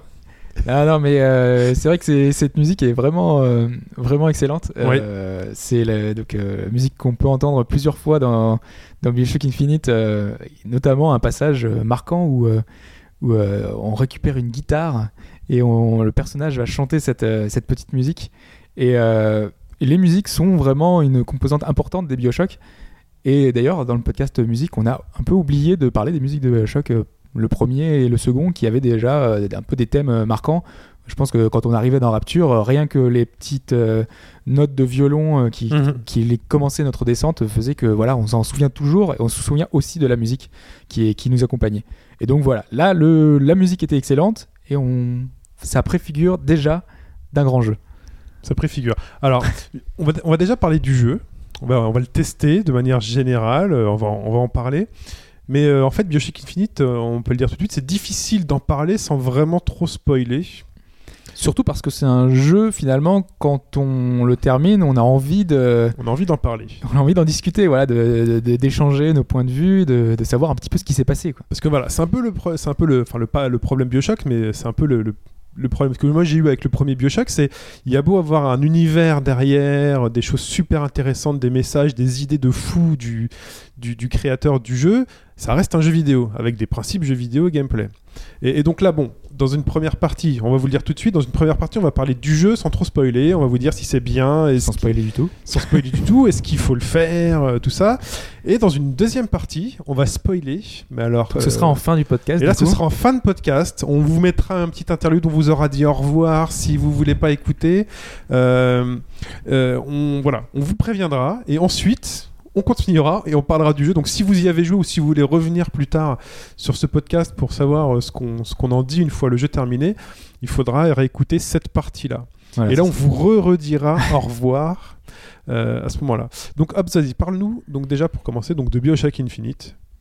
Alors, euh, moi, à la base, j'étais parti pour. euh, parce qu'en fait, je pensais que Shin, tu n'y avais pas joué. Donc, je pensais que j'étais le seul euh, avec Mike euh, à y avoir joué. J'adore, moi je me suis dit ça, je vais débarquer le, je vais débarquer ce matin en mode surprise. Je fais non non, je l'ai fini aussi.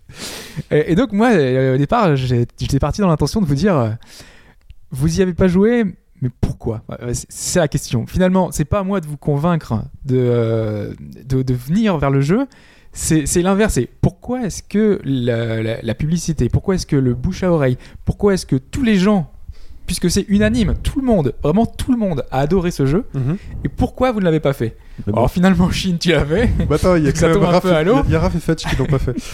Et euh, voilà, par exemple, euh, bah, je sais pas, pourquoi est-ce que vous, euh, vous avez pas eu l'envie ou le. C'est pas une question d'envie, c'est une question de temps.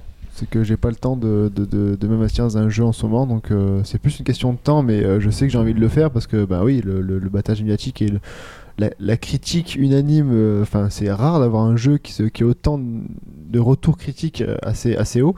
Donc, oui, non, moi, le jeu, je le- c'est pour ça que je vais partir avant la fin, hein. enfin, voilà, je vous le dis tout de suite. Non, j'ai envie de le faire, mais j'ai juste pas le temps de le faire pour l'instant, voilà, c'est tout. Mais je vais le faire, c'est sûr certain. Dans 6-7 ans, parce que comme je dit avant le podcast, j'ai découvert Super Mario Bros 3 hier, donc je joue à mon rythme. C'est vrai, il y avait quelqu'un qui était présent euh, Ouais, sur la console. Voilà. Raph, Bah moi pareil, euh, j'aimerais beaucoup le faire en fait. Donc c'est pour ça que je vais aussi m'en aller pour pas entendre les spoilers. Mais euh, là, pas vraiment le temps en fait. Euh, j'ai j'ai Persona 3 à finir, hein, moi aussi je suis un peu en retard sur... euh, après il y sur a le la 4. qualité. T'as fait le 4 ou pas Attends, je commence par le 3 d'abord. Ah. C'est pas bien grave hein, si tu fais le 4 avant le 3. Euh, alors. Euh, justement, tu dis que le- on peut faire le 4 avant le 3. Là, c'est pareil, euh, puisque moi, je fais partie des gens qui n'ont pas aimé Bioshock 1.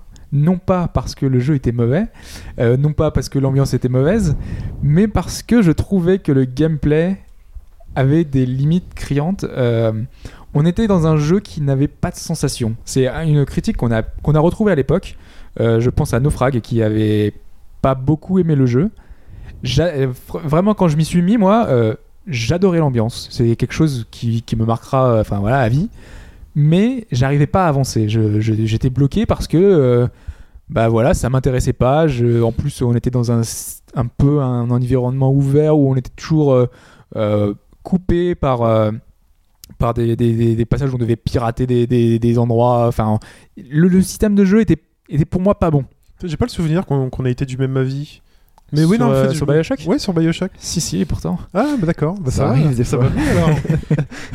Et donc, et je, donc je voilà. me souvenais que t'étais un amoureux éperdu de Je- Bioshock. et Je que- croyais aussi, moi. Non, non, du tout. Ah, mais en fait, on est exactement du même avis. C'est-à-dire que ça, ça. ça peut être un excellent jeu dans son histoire, dans son ambiance et tout, mais un- ça reste pour moi un FPS qui un peu ennuyeux et qui enfin voilà. Et outrepasser ces aspects de gameplay euh, FPS qui sont vraiment pas super amusants de piratage euh, voilà où tu te dis bah t'as envie de les réussir des trucs de piratage mais t'y arrives pas forcément où c'est toujours la même chose et c'est chiant et tu meurs en plus tu meurs euh, enfin tu meurs quoi. Encore il y a les- ces Vita Chamber qui te permettent de, de revenir. Mais toi en tant que joueur c'est un truc qui te moi qui, me- qui, qui me désolait de devoir euh, Et moi, pourtant, euh, je sais que je voulais le faire, j'ai recommencé trois fois. moi aussi franchement moi aussi j'ai recommencé deux ou trois fois et rien que pour le scénario que tout le monde euh, vraiment euh, encensait, où on entendait partout des, des, des bouts de répliques, euh, voilà, c'est devenu mythique. Bah, finalement, j'ai fini par me, le, par me faire spoiler. Quoi. moi donc, aussi, euh, moi aussi. donc du coup, maintenant, je sais un petit peu comment ça se passe. On va pas vous spoiler non plus si vous l'avez pas fait. Mais, euh, mais c'est vrai qu'effectivement, enfin, toi, Mike, le- tu l'as fait par exemple, et sans doute, euh, ça doit faire partie des. Je l'ai quand même fait d'une traite. J'ai vraiment accroché à cette ambiance particulière. Mais c'est vrai que euh, la composante shooter n'est pas vraiment celle qu'on pourrait attendre d'un jeu de ce genre. Mm. Et je pense que c'est vraiment euh, la signature de la série. C'est que c'est plus une ambiance générale accolé à une, euh, à une vue FPS. euh. Mais c'est dommage, Pour moi j'étais extrêmement déçu de, par moi-même hein, de pas aller jusqu'au bout parce que euh, déçu par cet aspect. euh, voilà, bah, au, au final, on a une manette entre les mains et puis il faut quand même pas trop se faire chier entre les moments où, intéressants où on découvre l'univers et, euh, et l'histoire avance. Mais, euh, Et donc là, ce Bioshock Infinite. Et ben là, malgré euh, que ce ne soit pas encore le FPS parfait, hein, parce que moi je suis vraiment adepte de FPS et j'en ai fait beaucoup, euh, surtout des fast FPS, on va dire. mhm. Donc euh, en général, il y a vraiment une sensation euh, derrière. Là, il y a eu du progrès, vraiment. Les, les pouvoirs, puisque donc on a, comme dans Bioshock 1 et 2, euh, on- pas a l'équivalent des plasmides, donc qui sont ici. euh, Tonique. Voilà, les toniques, c'est des boissons, euh, cette fois, enfin des boissons euh, qu'on récupère un peu partout, euh, qui font qu'on a huit pouvoirs différents, qui donnent des. Enfin, c'est des pouvoirs qui sont, je trouve, vraiment intéressants, malgré que. Dans, le, dans Bioshock 1, on avait des, des- en fait, euh, des pouvoirs qu'on combinait un peu. Euh, quand on avait une, une zone d'eau, on faisait euh, l'électricité et après on désinguait le, le- le gars qui arrivait. Euh, là, on n'a plus trop cet aspect-là, je trouve. Il est toujours Euh, présent, c'est toujours Ça manque de combinaison, je trouve. Bah, Il y, a des- il y a des moments où le jeu va te suggérer, par exemple, tu, tu vas avoir le pouvoir flamme et tu, tu sais que le- la flamme ça prend feu sur de l'essence, du pétrole et autres. Et tu vas arriver sur une arène et tu vas avoir des flaques d'essence ou des Mais flaques de pétrole. Des fois aussi, c'est les failles qui, euh, qui Voilà, font oui. partie du gameplay qui permettent justement de, de créer ces combinaisons. Donc tu as des failles, flaques de pétrole à certains moments du jeu où tu- que tu peux faire apparaître. Peut-être expliquer ce que c'est qu'une faille dans le, dans, le, dans le jeu en fait. On explique ça dans deux secondes. Ok, Ok, on y et revient sur la mécanique, en fait, finalement, tu vois un peu comme dans Gears, t'arrives, tu vois des, euh, si tu t'arrives dans un endroit et tu vois des petits murets placés là, tu te dis que bah voilà, pour aller au bout, va falloir faire muret par muret, désinguer tout le monde. Et ben là, tu vois des flaques d'essence, tu vois des flaques d'eau, tu vois des flaques de pétrole, tout ça.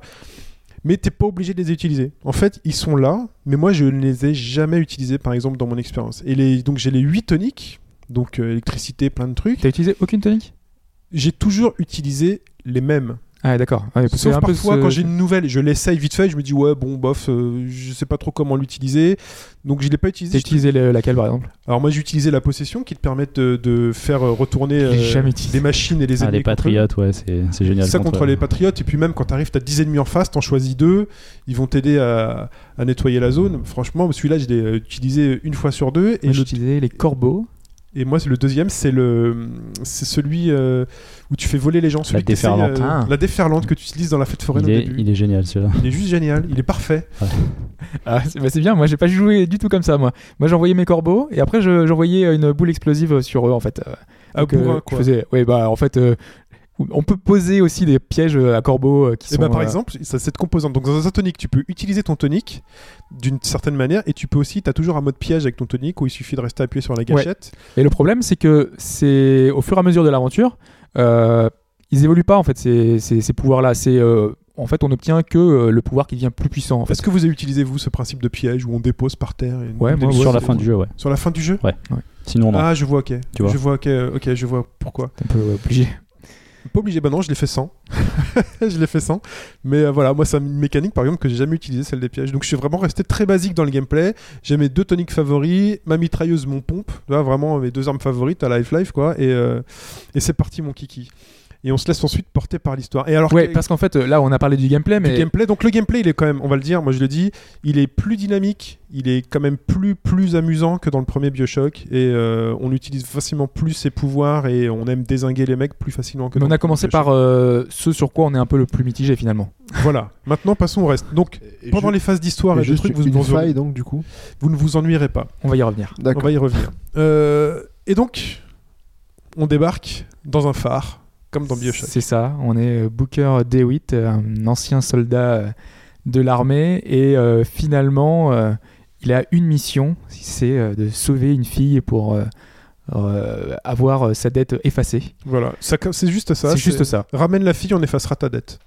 Et finalement, le truc, c'est que cette fille, elle est en haut d'une tour, elle est dans une cité dans, les, dans les nuages, Mhm. c'est très mystérieux. Et puis, euh, puis une fois qu'on arrive finalement euh, dans, dans Columbia, dans la ville, euh, dans les nuages, finalement, parce qu'au départ, au départ, on n'est pas du tout euh, de- dans cette ville-là. hein. on est, euh, On est sur mer. on est, euh, voilà, on est, On est dans une barque.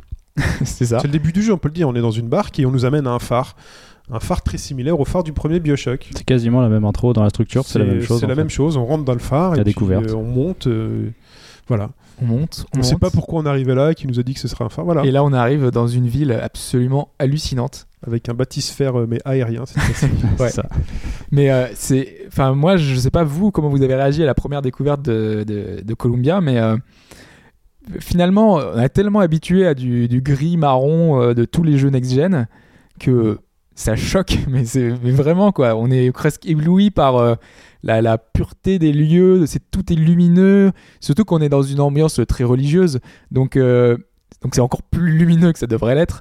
On a des, des petites lumières partout, on a des éléments dorés, on est dans un univers tout neuf, alors que Rapture, on était dans, un, dans, un, dans une cité un peu déchue avec euh, tout qui était détruit.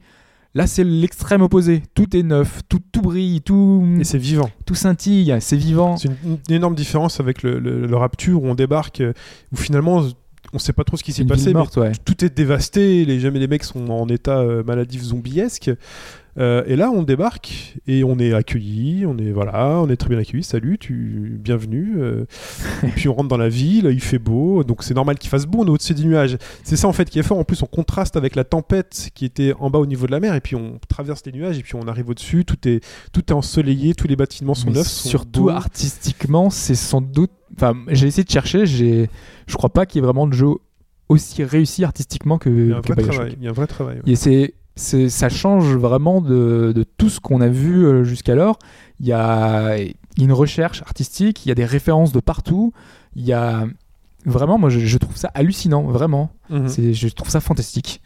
Il n'y avait pas de mots, quoi. Les premières heures, la découverte de la ville, euh, tu restes bouche bée, quoi, parce qu'il se passe toujours quelque chose et euh, visuellement, tu es toujours intrigué par un, un petit détail, par euh, euh, un petit groupe qui arrive avec une petite musique euh, folklorique euh, des années, des, des, années 20. Euh, on a des, des, petites, des petites attractions au début qui nous font un peu découvrir le monde et nos pouvoirs. Et avec. voilà, il y a plein de petites choses. Cette ville est super vivante. Il y a plein de bonnes idées dans, dans la ville. Et moi, je trouve ça absolument super bien, quoi. T'as des réserves, oui, à ce niveau-là, c'est-à-dire qu'au début du jeu, euh, ce que je trouve dommage, c'est que c'est beaucoup de script et qu'au final, il y a- j'ai plus senti bout, un, ce sera ça, finalement, quand même. un statut de poupée de cire qu'une réelle vi- vivacité dans la ville en fait. Il y a beaucoup fait- d'animations, mais le problème c'est Ouais. que les personnages sont relativement figés et se mettent à discuter entre eux quand tu t'approches d'eux. Et ensuite ils font plus rien. En fait, moi, c'est Ah, pas c'est un poil gênant, c'est pas, C'est non pas dans plus, ce sens-là. Moi, c'est le- moi, ce qui m'a gêné plus, c'est le manque de de réponse finalement des PNJ. Tu peux pas vraiment interagir avec vrai. eux. C'est s'il y avait eu ce, ce système-là, ce fait que quand euh, quand tu leur parles, ils aient un peu plus de dialogue, qu'ils aient euh, vraiment qu'ils te voient comme personnage. Là, le- finalement, euh, il y a une vie, mais elle est sans toi, quoi. C'est c'est pas toi qui qui interagit avec les autres. Non mais c'est vrai, la, la ville est très belle et euh, après il y, a, oui, il y a des petits scripts qui se mettent en place, mais c'est surtout parfois, enfin c'est surtout des petits mystères qu'on te pose, surtout au début.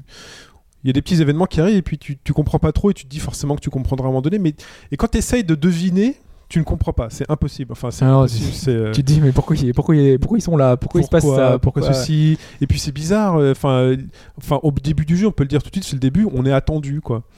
On est attendu. Et euh, on mais comment c'est possible, quoi, d'être attendu à ce point-là Et qu'est-ce que c'est que cette histoire Et on voilà. Et, on, s- et là, on se doute tout de suite que le scénario est méga travaillé. Et ça, on en reparlera donc dans la partie dans la partie spoil. Ouais. Et après, donc, on, finalement, on rencontre ce personnage euh, que tout le monde a vu dans les vidéos, qui est euh, Elisabeth, euh, qui est donc euh, le personnage qui va nous accompagner tout le long de l'aventure, qui est donc un personnage non joueur, qui, un peu comme dans, dans Ico, euh, va nous presque nous tenir la main, qui sera tout le temps à nos côtés. Mais contrairement à Ico, euh, on va dire que elle a beaucoup plus d'expression et beaucoup plus de liberté euh, autour de nous, puisque elle va euh, avoir énormément d'interactions avec le décor. Euh, dès qu'elle va voir par exemple des munitions, elle va nous les donner. Dès qu'elle va voir euh, une pièce d'argent au sol, elle va la ramasser, elle va nous la, elle va nous la lancer. Mhm. C'est toujours euh, très sympa de voir la petite animation. Ouais, j'adore, j'adore. Tiens, un peu d'argent. Et puis tu vois une pièce qui arrive et puis la caméra qui bouge un peu quand on attrape la Euh, je, pièce. je trouve ça super bien. Super euh, foutu. T'as euh, aussi euh, toute, euh, en fait, son visage est super expressif. Enfin, je sais pas vous, mais on s'y attache énormément Si, grâce si. à ça. Le, le dialogue en permanence euh, entre les deux personnages est très intéressant.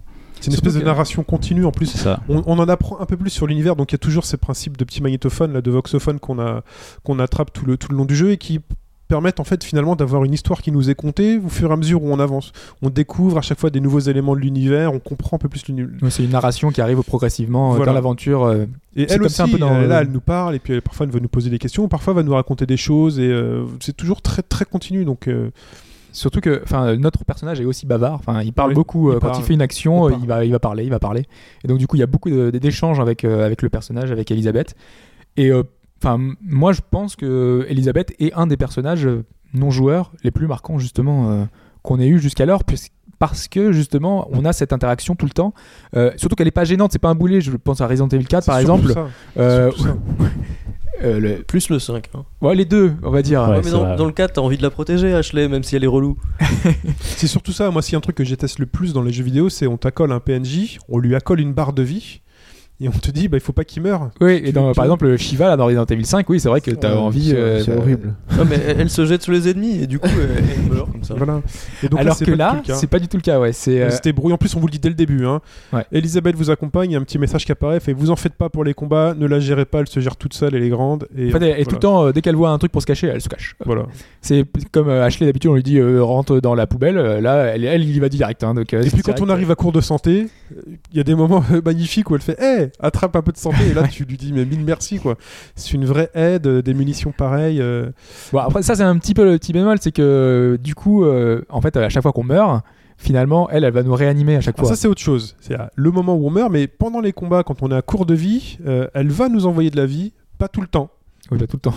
pas tout le temps, loin de munitions là. aussi, des fois, Des munitions, des cristaux, voilà, les cristaux sont utilisés pour euh, la, la barre de pouvoir. Euh, il, il me semble que c'est en fonction de ce qu'il y a sur la map euh, en question. C'est fort C'est-à-dire que s'il y a un, Pas toujours. hein. pas toujours, un- comment dire, une boisson cristal que tu n'as pas trouvé, je crois que c'est elle qui va te l'envoyer. Je suis pas sûr parce qu'il y a des, vraiment des moments où j'ai vraiment l'impression qu'elle sortait ça de nulle part. Ah oui Surtout pour les munitions, moi.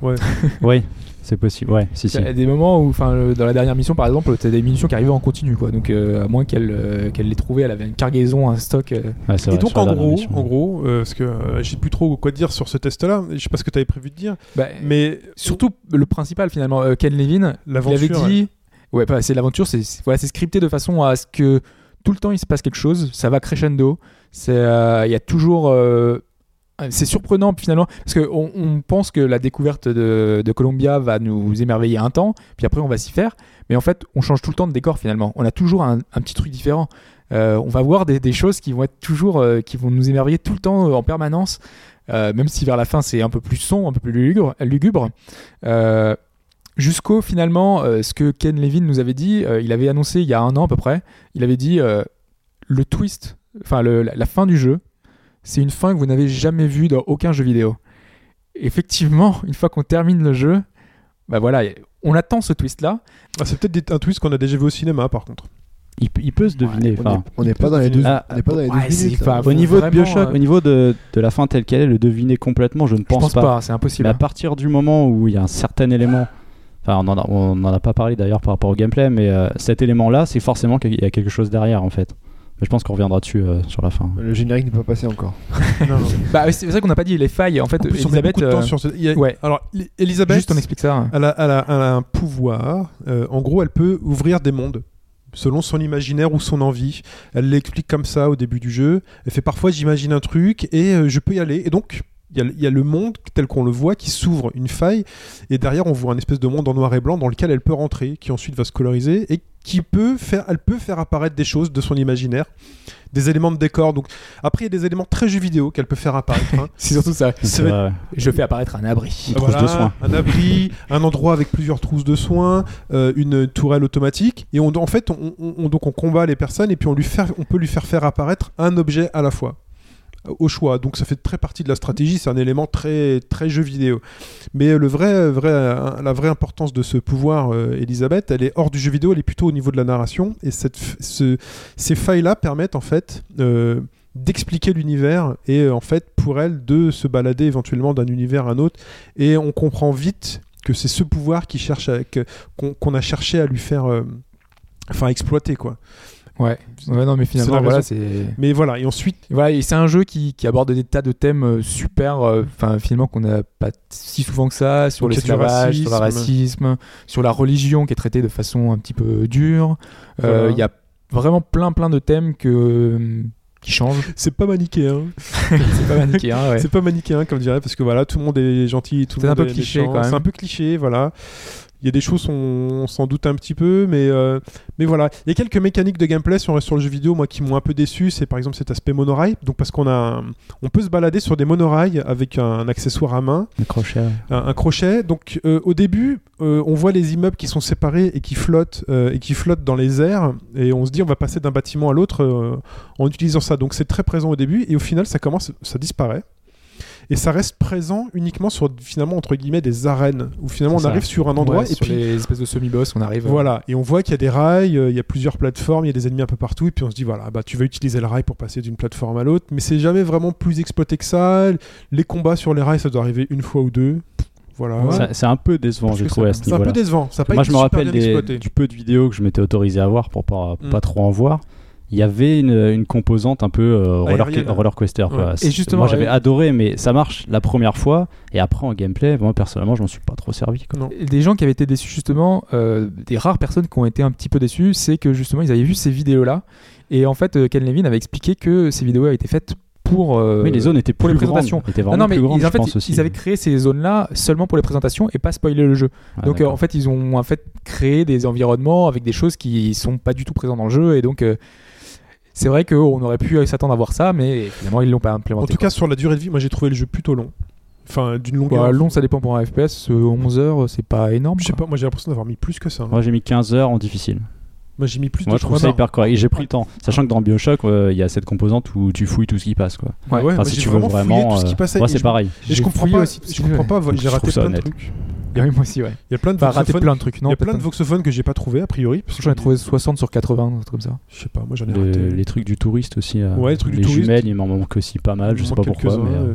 Il y en a qui sont cachés dans les, dans les- parce qu'il y a des objectifs secondaires. En fait, il y a des zones qu'on peut. euh, Oui, il y a ça aussi. c'est Il y en a vrai. 4 ou 5 comme ça. En plus, on peut revenir en arrière. Il y a des choses, il y a des moments où je suis pas retourné en arrière pour aller ouvrir euh, des coffres ou. euh, Parce que j'ai pas trouvé l'occasion d'y retourner. Je me suis dit tiens, j'y retournerai plus tard. Bah, ça, ça aussi, le euh, découpage est assez, euh, assez particulier. Finalement, c'est des zones, il faut revenir en arrière, et en fait, il n'y a pas de monde ouvert. C'est c'est quand même un grand chemin. Et puis, faut pas se tromper, faut pas les rater. hein. C'est-à-dire que quand on revient en arrière, il faut y aller tout de suite. Oui, On vous le dit généralement, faut suite, pas passer à la zone suivante. hein. en Voilà, faut y aller tout de suite. Ouais, hein, en général, sinon, ils demandent. Enfin, une fois qu'on est à la fin de la zone, ils font Voulez-vous passer à la zone suivante Ouais, voilà. Donc tu fais Bon, est-ce que j'ai bien tout fait euh, Est-ce que Mais voilà, moi j'ai, ça fait voilà, plusieurs jours que j'y joue et j'ai l'impression à chaque fois de faire des séances de, de deux heures euh, et puis, euh, il y a surtout au fait cette composante qui fait que on- il y a une grosse première partie de jeu et ensuite euh, on, a vraiment l'impression que le jeu va se terminer mais il se termine pas Euh, et on en rajoute. Il y a toujours cette couche on en rajoute, on en rajoute et c'est vraiment super plaisant parce que c'est vraiment pas du tout rébarbatif. La première partie, elle est plutôt Bioshock premier, j'ai envie de dire. On avance. Et après, on commence à appréhender beaucoup plus euh, les pouvoirs d'Elisabeth, euh, découvrir le, pourquoi du comment et avoir commencé à avoir un début d'explication et de vraiment de mystère. Et, ça, c'est assez sympa. Donc, franchement, euh, j'ai pas aimé plus que ça le premier Bioshock. Sauf que j'ai aimé Bioshock parce que je me suis fait spoiler l'histoire et je trouve que l'histoire elle est quand même super. Mais là, sur ce Bioshock Infinite, euh, ça va au-delà. Et euh, à la fois, le gameplay, moi, a réussi à me scotcher. Mais moi, c'est la c'est fin, bien. quoi. C'est enfin, et, tout et le en même temps, du jeu. l'histoire et euh, le- l'envie d'en savoir plus euh, au top. Non, mais, enfin, c'est tout le temps bluffant. Il y a toujours quelque chose qui se passe qui est enfin, d'é- d'énorme. Et à la fin, on a le twist final qui fait euh, qu'est-ce que qu'est-ce que je viens de voir quoi. Mm. C'est c'est absolument hallucinant et tu finalement euh, t'es- voilà, tu, tu restes un peu sur le cul. Tu, tu cherches euh, à savoir ce qui s'est passé, avoir une deuxième lecture parce que voilà tout ce qui s'est déroulé, bah, finalement c'est un, double sens. Il y a eu un double sens tout le long et tu voilà tu quand tu vois ça t'es es scotché quoi. Ok, bon, on en reparle tout à l'heure? Ouais.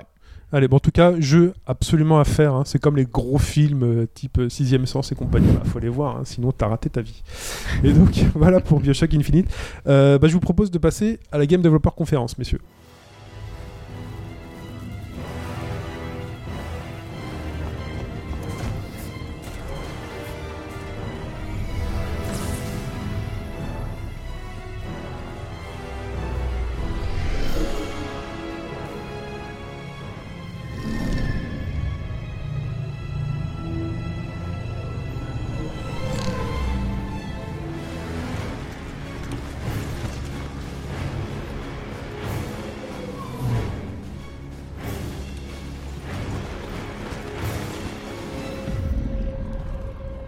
Et donc on, passe à la, GDC, à la Game Developer Conference 2013, qui a un petit peu eu plus d'importance que d'habitude, puisque généralement euh, c'était vraiment un événement euh, dédié aux développeurs et dont on avait des échos, mais qui cette année a pris vraiment énormément d'ampleur, puisque toutes les grosses annonces, euh, puisque le- le- les grands éditeurs vont annoncer leurs grosses consoles, la nouvelle génération arrive, donc tous les, euh, tous les éditeurs euh, veulent montrer un petit peu ce qu'ils ont dans, leur besace. Et finalement, ça a donné ce record de 23 000 personnes euh, présentes sur le salon, ce qui est assez énorme. Vraiment, c'est vraiment dédié aux développeurs. Donc euh, 23 000 développeurs, pour le coup, c'est enfin, avec un peu de presse, des gens de la presse qui sont venus, mais ça reste un chiffre assez impressionnant. Et qu'est-ce qu'on y trouve y trouve du coup dans cette GDC ben, On y trouve des conférences des développeurs. Je vais juste vous citer quelques conférences qui ont un petit peu, un, petit peu marqué euh, le, coup. Il y a eu Michel Ancel par exemple qui a parlé de Rayman et comment son personnage qu'il a créé il y a 20 ans a dû être un peu réinven- réinventé pour Origins. Euh, il, a, il y a eu euh, les développeurs de Dragon's Dogma qui sont venus pour expliquer que le jeu était à l'origine deux fois plus grand. Mais comme c'était leur premier, premier jeu et qu'ils n'avaient pas un budget illimité, ils ont dû un petit peu réduire, euh, faire des concessions. Donc du coup, ils ont eu un jeu un peu moins impressionnant que ce qu'ils auraient dû. Euh, on a eu Telltale, Telltales euh, qui a expliqué pourquoi les joueurs avaient fait tel ou tel choix dans, The Walking Dead. Ce qui est quelque chose qui, est, qui revient souvent hein, dans The Walking Dead. euh, c'est, tout est basé sur le choix. Et eux, ils ont des outils d'analyse derrière pour voir euh, quels choix ont été faits par la communauté. Donc, ils ont expliqué un petit peu ce que ça a donné. Mhm. C'était très intéressant. À chaque fois, donc, c'est des petites conférences comme ça. On a eu Jay Wilson, euh, on a eu les créatifs de Dishonored qui sont venus dire que Dishonored, au départ, ça devait être dans le Japon médiéval. Voilà, on a plein de secrets euh, de- vraiment de- dans les coulisses euh, des jeux. C'est super intéressant. Euh, maintenant, nous, ce qui nous intéressait vraiment, puisque c'est ce pourquoi finalement on va y revenir, euh, ça va être euh, les annonces qu'on a eues avec les trailers qui sont sortis. Euh, et je pense qu'on va commencer par les moteurs 3D euh, qui ont un peu, euh, qui étaient là pour un petit peu montrer ce que ce que la Montrer les muscles. voilà ce que la prochaine prochaine PlayStation 4 pourra faire Mhm. après, ce que la prochaine console de Microsoft également pourra faire. Et on a eu quatre finalement grosses démos, euh, même 5. Même si je pense ça tourne pour l'instant que sur PC euh, à fond. Comme toujours. Oui, hein. Voilà. oui. Donc, Comme euh, C'est un peu ce qui est revenu, ouais. ouais, ouais. donc bon. Ah, donc, euh, je sais pas si vous avez tous vu les, les démos en question euh, de, de ces jeux-là. Moi non. Par exemple, le Battlefield 4. Est-ce que Moi, tu as vu celle de oui, j'ai Battlefield vu. 4 C'est J'ai vu celle-là. Voilà, donc ça c'est la- le moteur bah, de d'EA, le Frostbite Engine, Mhm. le 3. C'est Dice ouais, qui l'a fait, ouais. Dice, ouais. Frostbite 3. C'est juste. Enfin. déjà, le Battlefield 3 sur PC était déjà super beau. Faut dire ce qui est. Après, le jeu, on aime, on n'aime pas, mais euh, il est super beau. Et là, ils ont réussi à faire un. Donc, c'est le nouveau euh, Frostbite qui sort, et c'est juste hallucinant, quoi. C'est bluffant de, réalisme. Euh, les effets d'eau, les effets de lumière, quand les oiseaux, quand on ouvre une porte, les oiseaux qui, s'envolent, c'est euh, les, les, toute la lumière qui rentre par les failles, les, enfin c'est les, les- même l'expression des visages, ce qu'on avait parlé aussi, c'est quand même super beau par rapport à ce qu'on a vu euh, sur un Killzone. Je trouve que Killzone est déjà un petit peu euh, obsolète par C'est rapport à ça. différent quand même. Parce- Enfin, Ouais, mais- Killzone, c'était. Alors, je vais dire un truc euh, qui n'existe pas, mais euh, Killzone, moi, j'ai eu l'impression de PS3 HD. Bah, tu vois quand tu compares, la quand tu- PS2 HD, là, j'ai eu quand tu compares PS3 les HD. deux, quand tu compares les deux, après faut, faut voir après voilà euh, comment c'est réellement, mais Puis il y avait une différence majeure, c'est que Battlefield c'était du couloir. Ils ont, on commence la démo et on est dans un dans un lieu habituel, c'est-à-dire un espèce de souterrain avec de l'eau par terre au sol. On est dans un vraiment dans un couloir et on avance quoi. Donc forcément c'est plus limité qu'un Killzone où on arrive dans un hélico et on se balade, on a la vue aérienne de toute la ville qui est Ouais. générée en temps réel, qui est vachement plus impressionnante à ce niveau-là. C'est un peu comme quand on compare Halo et un autre un autre Mm. jeu. Quand on a des environnements ouverts, c'est beaucoup plus difficile de faire Ouais, non, quelque chose de beaucoup plus sûr. détaillé. Ouais, L'hélicoptère, c'est pas ouvert. Hein. C'est- Ça reste un couloir aussi. Non, non, mais après, quand on se posait, on avait toujours la vue, on, voyait qu'il n'y avait pas de chargement, euh, c'est- c'était vraiment tout qui était géré en même temps, quoi. Alors que là, dans Battlefield, vraiment, enfin, euh, déjà, toutes les scènes étaient coupées. Ouais. On a vu du super classique, enfin, moi, j'ai vu ça- du Call of ça- Duty, voilà. quoi. Après, après, non, on a vu du Après, c'est Battlefield. jeu, hein. Ça reste Non, du on a vu Battlefield. du Call of Duty. Ouais, c'est du C'est Battlefield. le solo 3, de Call of Duty. C'est du solo qu'ils font, mais surtout que tout le monde sait très bien que Battlefield 4, ce- le solo, ils vont, les gens vont le zapper. Oui, mais pourquoi ils ont pas montré justement Ça le sera une multi démo alors technique en fait au final. Enfin, Bah, là, c'est plus une démo technique, ouais. Et le, le- je pense qu'à le, à le 3, ils vont montrer des, des, des Oui, mais ce qui était intéressant, c'était justement de montrer du multijoueur. Enfin, euh, je Faut trouve appâter. que. faut abattre le challenge. Voilà. Ouais, mais justement, je pense que ça n'a pas convaincu les gens, au contraire. Euh, moi, les retours que j'ai eus sont plutôt. euh, Le moteur graphique, le moteur graphique était, convain- était convaincant. Après, en soi, ça reste du hyper classique, quoi. Est-ce que, est-ce que toi, la next gen, tu t'attends à juste euh, Call of Duty en HD Enfin, en super HD. Non, mais là, là, on, là- Battlefield non, mais là, 3 on- en super HD. non, mais là, on, là, on parle de, de, donc de l'immersion de la chose. Je veux dire, c'est au niveau immersion, si jamais tu veux t'i- t'immerger dans un jeu, c'est plus facile t'immerger dans un jeu comme ça que dans un Battlefield 3 euh, avant. De toute façon, euh, sur un jeu de guerre, tu veux faire quoi Après, voilà, c'est ça, tu veux faire quoi de plus sur un jeu de hormis, guerre euh, hormis faire des murs qui se cassent plus. C'est comme utiliser le, on va le voir après, le Fox Engine pour, pour PES. Tu- mais tu peux prendre d'autres environnements. Il y, a plein de- il y a plein de choses différentes à faire. c'est, ouais, c'est qu'une démo pour montrer un peu les muscles, c'est le début. Moi, je pense que c'est voilà, C'est faut- démo. Ils ont faut le un temps. quart d'heure du jeu et c'est Ouais. vraiment le solo du jeu, quoi. Limite, Ah oui. euh, surtout quand on sait que Call of Duty euh, Vita dure 45 minutes, on a dû Oui, mais un les- tiers du jeu, quoi. Oui, mais ce qui, se- ce qui marche aujourd'hui en solo jeu de guerre, c'est les- c'est Call of Duty. Voilà. Ils s'alignent, euh, qu'est-ce qui marchera demain? On sait très bien que d'une génération à une autre, c'est pas les mêmes jeux qui, qui même fonctionnent. c'est pas GDC 2013. c'est Battlefield 4 ils n'avaient pas de faire du euh, je sais pas moi du, du truc futuriste enfin c'est c'est Non, moi j'aurais pas, voulu. s'attendre bah, à- Pourquoi pas? D'ailleurs, euh, parce que Dice est très habitué de, enfin, dans le genre à faire euh, Battlefield. euh, le- ils ont fait un dans le futur. Ouais, ouais, Ils auraient ouais. pu prendre un, un risque justement. Tout à l'heure, on parlait avec euh, dans les dans le débrief euh, d'une idée dans un truc médiéval. Pourquoi pas? Oui ça aurait pu maintenant c'est pour montrer un moteur et la puissance d'un moteur je pense après ils ont pris Battlefield Là, ils ont vraiment parce que un jeu. hein. parce que c'est aux USA San Francisco ça marche machin et tout c'est pour montrer que ben voilà la, la guerre l'état pur machin c'est pour choper un public c'est le les, y moi Par exemple, pas grand chose Le prochain moteur euh, là, qu'on- dont on va passer, euh, c'est Un- l'Unreal Engine 4. Mhm. Là, on a vu dans un environnement futuriste. Je sais pas si vous l'avez tous vu. Juste à noter sur le Frostbite 3 il sera utilisé non dans Mass Effect 4 et dans euh, Dragon's Age En gros, ce sera toutes les grosses productions IA à venir, je pense. voilà mais Ouais. ouais, donc euh, Ce sera ça. C'est dans Dragon Age. hein. Dragon Age 3 ouais, je crois. Ouais. Ouais. Euh, ouais, Donc, mais donc euh, l'Unreal euh, Engine 4, oui. Euh, la démo qu'on a vue, elle, pour moi, m'a beaucoup plus convaincu et j'aimerais vraiment qu'ils en fassent un jeu finalement. Euh, de ce qu'on a vu dans un environnement un peu futuriste, euh, d'avoir euh, un petit peu.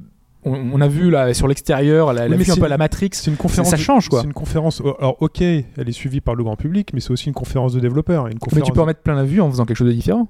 Bah, le- le- je pense que la preuve avec de- l'Unreal Engine. Oui, je suis d'accord, mais le but c'était surtout de montrer voilà, il y a un nouveau moteur qui tourne, qui est fluide, euh, qu'on voit, Voilà, euh, ça. on est capable de faire à peu près ce qu'on veut, les murs ils se détruisent, tout se détruit euh, Ah, bien. il y a- deux semaines, on avait dit est-ce que que, que doit faire EA pour euh, un petit peu redorer son blason et là ils nous refont la même chose quoi, ils nous servent la, la même soupe. Non, ça il- sert à rien. montre un moteur. C'est montrer un Ils moteur. montrent pas un moteur, ils ont montré un quart d'heure du jeu. Oui, mais c'est pour illustrer le moteur. Ah, ils en profitent pour communiquer, c'est normal. C'est Le tout. jeu va sortir en fin d'année, logiquement. C'est l'annonce euh, ouais, enfin, on est d'accord, mais C'est un aurait- teaser, on va dire, grossièrement. Ah, je pense pas qu'ils le vendent aussi leur moteur, alors que euh, pour l'Unreal Engine, euh, il faut qu'ils le vendent aux autres euh, éditeurs.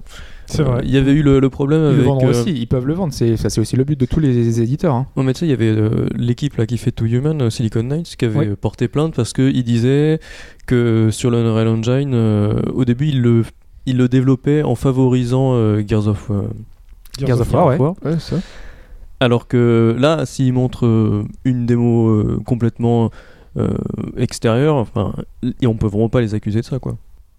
Bon, voilà ce qu'on peut faire. Et, si vous y arrivez pas, c'est que vous êtes des tubs. C'est qu'une démo force. Je demande à voir si ça peut faire sur Mais de toute façon, dans le 4. jeu de guerre, euh, Hobbs, euh, enfin, aujourd'hui, il n'y a pas 36 solutions. Il faut faire du Call of Duty. Les mecs, ils veulent vendre. Mais quand tu voyais euh, Medal of Honor euh, à l'époque, qui était un peu la référence à l'époque au début, quand euh, Ouais. Call of Duty n'était pas là, quand on a fait Call of Duty, c'était très différent quand même. Enfin, c'était une approche différente. Oui, mais c'est pour ça que le premier Call of Duty Modern Warfare, Elle avait il marché. a, il a, oui. il a, il a, il a C'est surtout le cartonné. le Et là, Battlefield, le c'est la même chose. Mais parce que ça C'est continue le à même cartonner. jeu. Mais c'est difficile de trouver de nouvelles branches. euh, Tant que ça marche, il continue. C'est ça le problème, en fait. C'est Eh que... Mais oui, mais c'est le problème justement. Nous, on est Après- là pour le dénoncer. Après un Battlefield, est-ce que tu l'achètes pour son solo aussi? Bah non, là, tu- ce sera pour le multi. mais moi, c'est ce que je disais. le Ils auraient dû montrer euh, le multi. Mais pas tout de suite, c'est trop tôt. mais- c'est Si dans un multi, tôt. tu peux détruire Et pas à la GDC. euh, c'est T'aurais dit, t'aurais dit lors de la démo, bah oui, c'est le multi, c'est le même que dans Battlefield 3 en plus beau.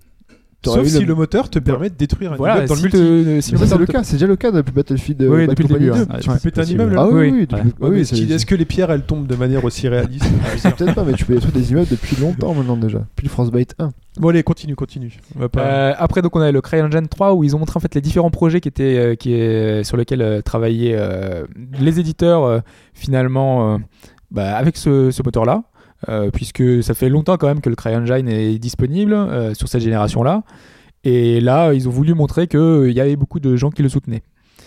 On a vu également la démo technique d'Activision, qui pour le coup, c'est pour le prochain Call of Duty, hein, et les autres jeux euh, d'Activision.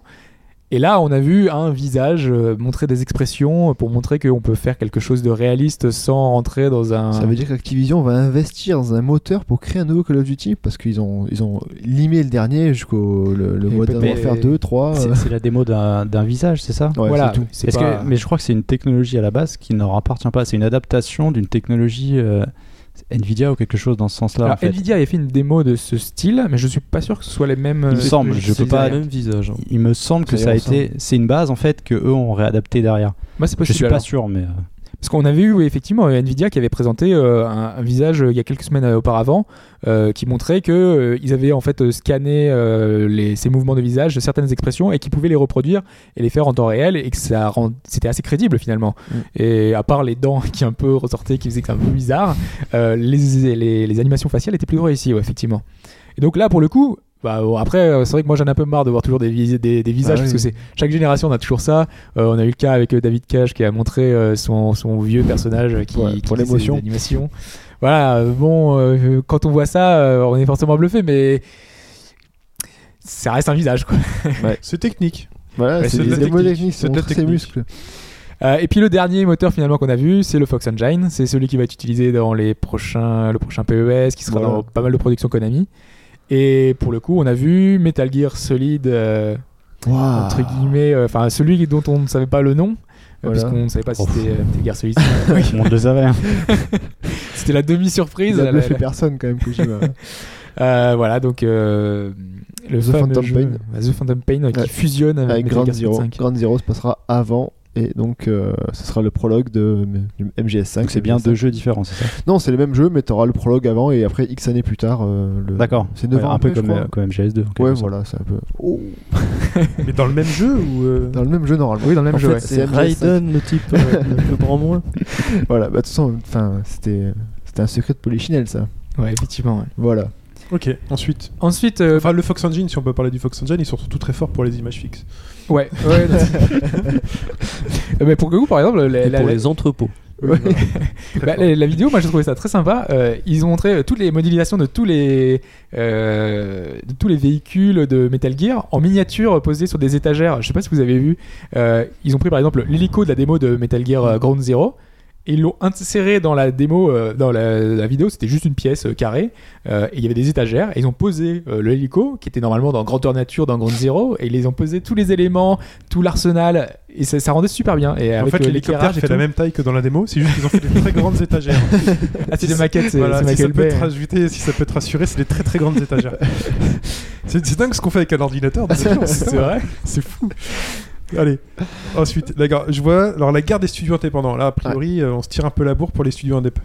Ouais, bah on va juste commencer avec Nintendo parce que c'est eux qui, qui font déjà quelques, depuis quelques temps euh, euh, le- le- la course euh, finalement vers les, les indés puisque ils ont du mal à convaincre des gros éditeurs et finalement ils se disent que d'attirer les, les petits indépendants euh, qui ont beaucoup de succès euh, ces derniers temps. C'est à la mode, ouais. Bah, c'est ce qui a fait le succès de, c'est ce qui a fait le succès de, de Steam. euh. Enfin, Steam, il y avait d'autres éléments de Et à la succès, base du XBLA aussi. mais, euh, Mais voilà, le du XBLA, surtout. c'est une part très très importante dans le succès d'une plateforme, les indépendants. Voilà, et les indépendants c'est C'est tout nouveau, quoi. C'est ça. C'est pas tout Enfin, nouveau, c'est mais le fait, Ça monte a bien explosé quoi. Voilà. le fait de pouvoir avoir accès au dernier petit jeu qui fait le buzz, hein, c'est toujours une histoire de buzz, et ben c'est vendeur quoi. Ouais, Et donc euh, là, Nintendo propose le Nintendo Web Framework, qui va être un, un système permettant de, pour les indépendants euh, de travailler euh, en HTML5 et avec le- du JavaScript euh, sur des petits euh, prototypes pour gérer son gamepad en fait, pour gérer des applications sur le gamepad, et donc euh, de plus facilement euh, travailler sur la technologie de la Wii U euh, et de, de proposer des applications euh, plus rapidement, à d'adapter des, des, Ok. jeux- des, tru- des choses qui sont déjà faites ailleurs euh, plus rapidement en fait, plus facilement. Donc euh, l'utilisation de framework. Ils ont pris l'exemple justement de Gunman Cleave en disant que euh, on en avait parlé dans le podcast, qui Mhm. était un petit jeu sur euh, 3DS, qui était à la base sur iOS et sur Android. Ils l'ont adapté sur 3DS euh, assez facilement et il s'est plus vendu sur 3DS que sur les plateformes Android et iOS. Et euh, justement, il en est très content, le développeur. Et ils ont essayé de mettre en avant ça pour dire que ces plateformes, il n'y a pas beaucoup de jeux pour le moment, et donc il y a une plus grande visibilité. Mm. Et il y a une possibilité Ouais. justement de se démarquer. Parce que sur le sur XBLA, il y a quand même une tonne de jeux Oui, indépendants une que qui est tu- beaucoup plus accrue. Voilà, du coup, t'es perdu pour savoir trouver un bon jeu, quoi. C'est pas... c'est un peu difficile, ouais. Voilà. Et après, donc, il y a eu Sony. Sony, ouais, donc euh, qui a voulu donc frapper un grand coup dans la GDC euh, 2013, qui euh, bah, en gros montre sa PS4, quoi, promo, ça fait la promotion de sa PS4. Et en fait, bah, dans un premier temps, ils ont tout simplement annoncé qu'ils avaient abandonné le processus de validation qui était en vigueur pour la PS3. Donc c'est quand même un, un grand pas en avant pour les indépendants. C'est pour la Vita aussi. Hein. oui, oui, pour la Vita aussi. Mais c'est C'est le plateforme en fait. pour la nouvelle génération, enfin à partir de maintenant, c'est- ça va être, euh, euh, c'est enterré.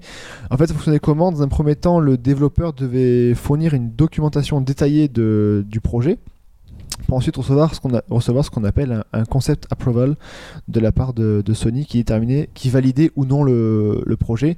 Et ensuite, le projet dépassait la certification finale de Sony qui là aussi pouvait euh, mettre, donc à partir de là, tu peux mettre ton jeu en vente, mais tu peux aussi subir un refus à ce moment-là. Donc euh, en fait, c'était beaucoup beaucoup de développeurs indépendants trouvaient ça très chaotique, très très long de la part de Sony. Et du coup, parce que les dossiers devaient être assez conséquents, bien détaillés, euh, Sony a tout simplement zappé la première étape. Donc il n'y aura plus que l'évaluation finale. Et euh, Sony donc euh, permet un petit peu de, de largeur Oui, pour simplifie le... les choses. Voilà, on sait que sur Xbox, c'est un peu, c'est encore tout, c'est encore comme ça. hein, et Voilà, c'est c'est- des processus de validation qui sont longs, qui c'est sont très long. compliqués et qui font que Et, les indés, et voilà, relativement je te- coûteux, je crois aussi. Ouais. Ouais, Même tel- pour un patch ou quoi que ce c'est soit. fait. assez, Bah, euh, ce qu'on a vu pour euh, Fez par exemple. C'est ce qui est passé justement pour Fez. Ouais, voilà, ça veut dire, euh, euh, par exemple, pour Fez, euh, juste une mise à jour d'un patch, c'était 40 000 dollars pour euh, euh, soumettre un, patch correctif. Euh, du coup, Sony aussi va organiser, donc d'après Adam Boyce, de, des réunions chaque semaine pour voir où ça en est de l'évolution du système indépendant, voir si vraiment les indépendants sont écoutés, les développeurs indépendants sont vraiment aidés. Ils mettront également en place un système de, de prêt de kits de développement ainsi que des exonérations de frais de soumission. Là, c'est du cas par cas aussi. Ça dépend aussi le projet. euh, Ça dépend si c'est bien ou pas. voilà, ça dépend si c'est bien ou pas. Euh, autre mise, en avant aussi, le, le Pub Fund. Donc, euh, ça a été mis et ça a été créé en 2009 par Sony. Alors, c'est juste permettre d'avancer les, les versements des royalties si un développeur accepte de mettre en exclusivité temporaire le jeu, son jeu, sur le, le PSN. Sur le PSN. Donc, Sony assure aussi également une, une partie de la, de la promotion. Et donc, comme on a vu au début, Papo Ennio avait par exemple pro- profité de ce, de ce genre de- d'aide. Maintenant, il sort sur PC, donc euh, voilà. Donc c'est pour euh, le coût des, le coût des patchs payants, euh, enfin, c'était aussi euh, une bonne chose entre guillemets parce que ça, ça obligeait euh, les mecs à bien travailler leur, leur jeu avant la sortie. Ouais, mais bon, enfin c'est un peu pour un indépendant, 40 000 dollars. Après, après les- mais, les- euh, je pense que les indés ont quand même euh, sortent des jeux relativement bien finis. Quoi. On est d'accord. Mais euh, Donc, ça dépend euh, quand même. enfin, Ça dépend. bon, Un sur PC, oui. il faut. Ça Il y a quand même des petits trucs, mais euh, Il fallait aussi une espèce de limite de barrière à dire bah les gars vous allez pas nous sortir un patch toutes les semaines. Puis surtout Ouais, ça coûte de l'argent de la bande passante euh, à Ouais. chaque fois. euh, Enfin bon. C'est Microsoft qui héberge, enfin Microsoft ou Sony qui héberge les, les Tout fichiers. à fait. Donc voilà, donc Sony bah, met en avant enfin les indépendants et, et veut ben, ramener le maximum d'indépendants qui après ben, la- les déclarations du des développeurs de Fez qui ont un peu craché sur les XBLA euh, veut récupérer ben, cette part du gâteau qui a fait le succès de Ouais, ouais, on en a vu. euh, Enfin, ils ils ont Il y a sorti une grande liste de toutes les adaptations qu'il y aura prochainement. Il y a Spelunky, euh, il y a Limbo, il y a Ouais, enfin, on va tous les noms. Il y en a vraiment énormément. Il y en a nouveau qui va arriver maintenant. Je pense qu'il y a un juste milieu à atteindre. Enfin voilà, il faut, il faut trouver vraiment le juste milieu pour pas qu'on ait des applications à prout euh, sur le PSN. Oui, et, voilà. euh, Mais il y a toujours et- certification, c'est voir s'il n'y a pas de cul, s'il y a machin, il y a toujours ça qui reste en vigueur. Donc t'inquiète Mhm. pas, il n'y aura pas de prout tout le temps. Ouais, mais- non, mais il risque d'y avoir des, des applis masseurs en fait, comme sur Xbox 360. C'est quoi, des masseurs avec la, la manette. Tu, D'accord. tu fais vibrer la manette et c'est censé te masser. Ouais, ce que j'ai pas de... Ensuite, Et ensuite, ben, Sony, toujours, euh, Sony a un peu plus parlé de la, de la PS4. Enfin, vite fait, ils ont ressorti les mêmes, euh, les mêmes news. Ils ont juste, donc je vous passe les détails techniques, euh, tout ce qui est CPU, etc. Ça, vous pouvez aller les lire sur internet, il a pas de problème. Euh, la manette, en fait, donc, euh, nouvelle de la manette, les boutons en façade ne seront plus analogiques comme c'était le cas sur PS2. Euh, depuis la PS2, en fait, si vous voulez, la- au plus tu appuies sur le bouton, au plus le, le bouton. Sur-. Voilà. Seules les deux gâchettes L2 et R2 le seront maintenant. Donc, c'est comme sur Xbox. Parce que les boutons en façade, croix, carré, rond, triangle seront plus analogiques. Voilà. Oui, Hobbs, tu. Non, non, je, je savais pas par exemple qu'il n'était pas sur Xbox et qu'il était sur. euh, Voilà, Sur ben donc PS3. euh, seul L2 R2 le seront maintenant. Le palais tactile donc sera cliquable, il a- aura une résolution de 1900 par 900. Voilà, ça c'est pour ceux qui s'intéressent aussi. La manette sera livrée avec un casque micro aussi par contre, ce qui a pas été le cas pour la, la PS3. Et ça on le savait déjà, je crois qu'il l'avait dit. Ouais, voilà, mais Mm. du coup, euh, c'est pour dire vraiment, ils le c'est remettent, en, sûr. ils le remettent en avant, c'est sûr, et qu'en gros, bah, c'est vraiment pour montrer que bah, il y a un port casque, c'est même pour quelque chose, quoi. Après, bon, ils ont parlé des couleurs, ça c'est euh, les mêmes, hein, quatre couleurs différentes pour les, pour les noms. Euh, le PlayStation Eye aussi également, la résolution 1280 par 800, comme le Kinect, il bouge euh, comme avant ça aussi. Il Et bouge, en- il va être motorisé? Ouais, il, te- il suit la- les mouvements, euh, la parole aussi. Donc c'est c'est du Kinect dans- en soi. Et le PSN, donc il y aura deux entités différentes aussi, deux profils différents. Un c'est ton vrai prénom et ton vrai nom avec ta photo, et un avec ton ID PSN. Donc là tu pourras montrer celui que tu veux. Euh, voilà, c'est juste pour montrer, pour personnaliser un peu le, le PSN et pas avoir que des, que des avatars. Et enfin, au niveau du social gaming, on en a parlé par exemple que donc, euh, Game euh, avait fait donc, une analyse de- des choix de, Ouais. sur son jeu. Et ben dans le social gaming, il y aura une petite application qui permettra de voir les choix de tes amis PSN en fait. euh, dans Heavy Rain, dans s'appelle dans The, Walking Dead. pour voir ce qu'ils ont pris, comparer un peu. Euh, et de- justement, par exemple, tes amis aussi, avant il y avait une limite de 100 amis possibles sur le PSN, là ils ont levé la, la limite. Ça, ça a dû coûter cher. Ouais, mais en fait, c'est juste pour mettre en avant le. C'est pour le. L'équipe, une équipe de 200 personnes Ah ouais, nuit et jour. C'est pour le social, pour montrer dans leur social qu'en gros vous êtes plus limité à 100, vous pouvez voir le monde Ouais. entier jusqu'à 6 milliards de joueurs. Ouais, c'est vrai que c'est une grosse part du projet PlayStation 4, ça. Voilà, on n'a pas compris grand chose, mais il y a quelques précisions qui ont été faites. Ok, très bien. Bon, on passe. euh, On quitte la Game Developer Conference, messieurs On parle Allez. Francisco. ouais. On va parler un peu de Disney, Star Wars et, et Lucas.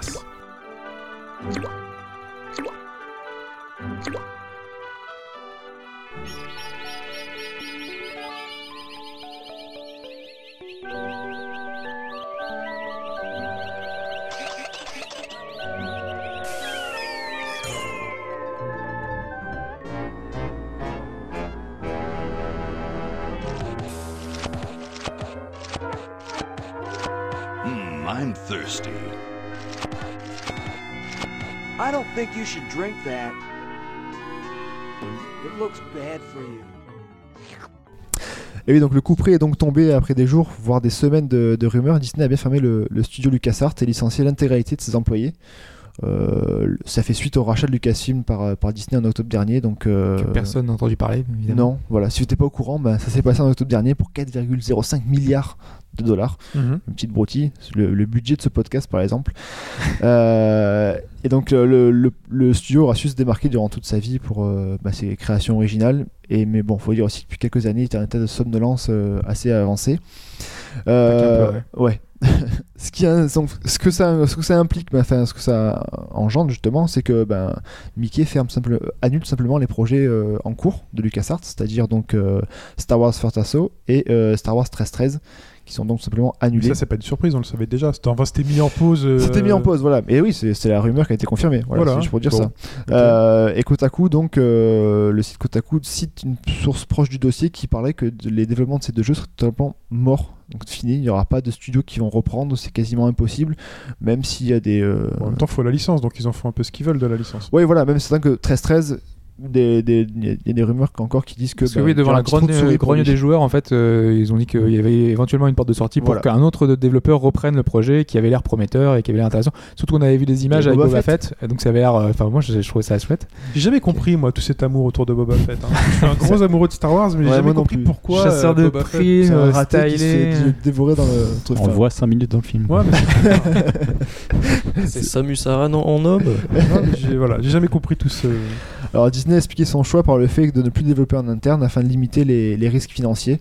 Alors c'est pas pour autant que les jeux Star Wars à licence seront plus, euh, ne plus développés. Ouais, parce que ça se comprend pas sûr complètement. hein, hein. qu'on en voit, qu'on en voit plus. Avec la Ouais, sortie des films, sûrement. Beaucoup, beaucoup des jeux C'est pour Star ça, Wars. donc en Ouais. fait ils vont juste euh, faire développer les jeux euh, par des studios externes comme c'était déjà le cas depuis longtemps déjà. Euh, on a vu les Rose Squadron avec Factor 5 ou KOTOR avec euh, BioWare.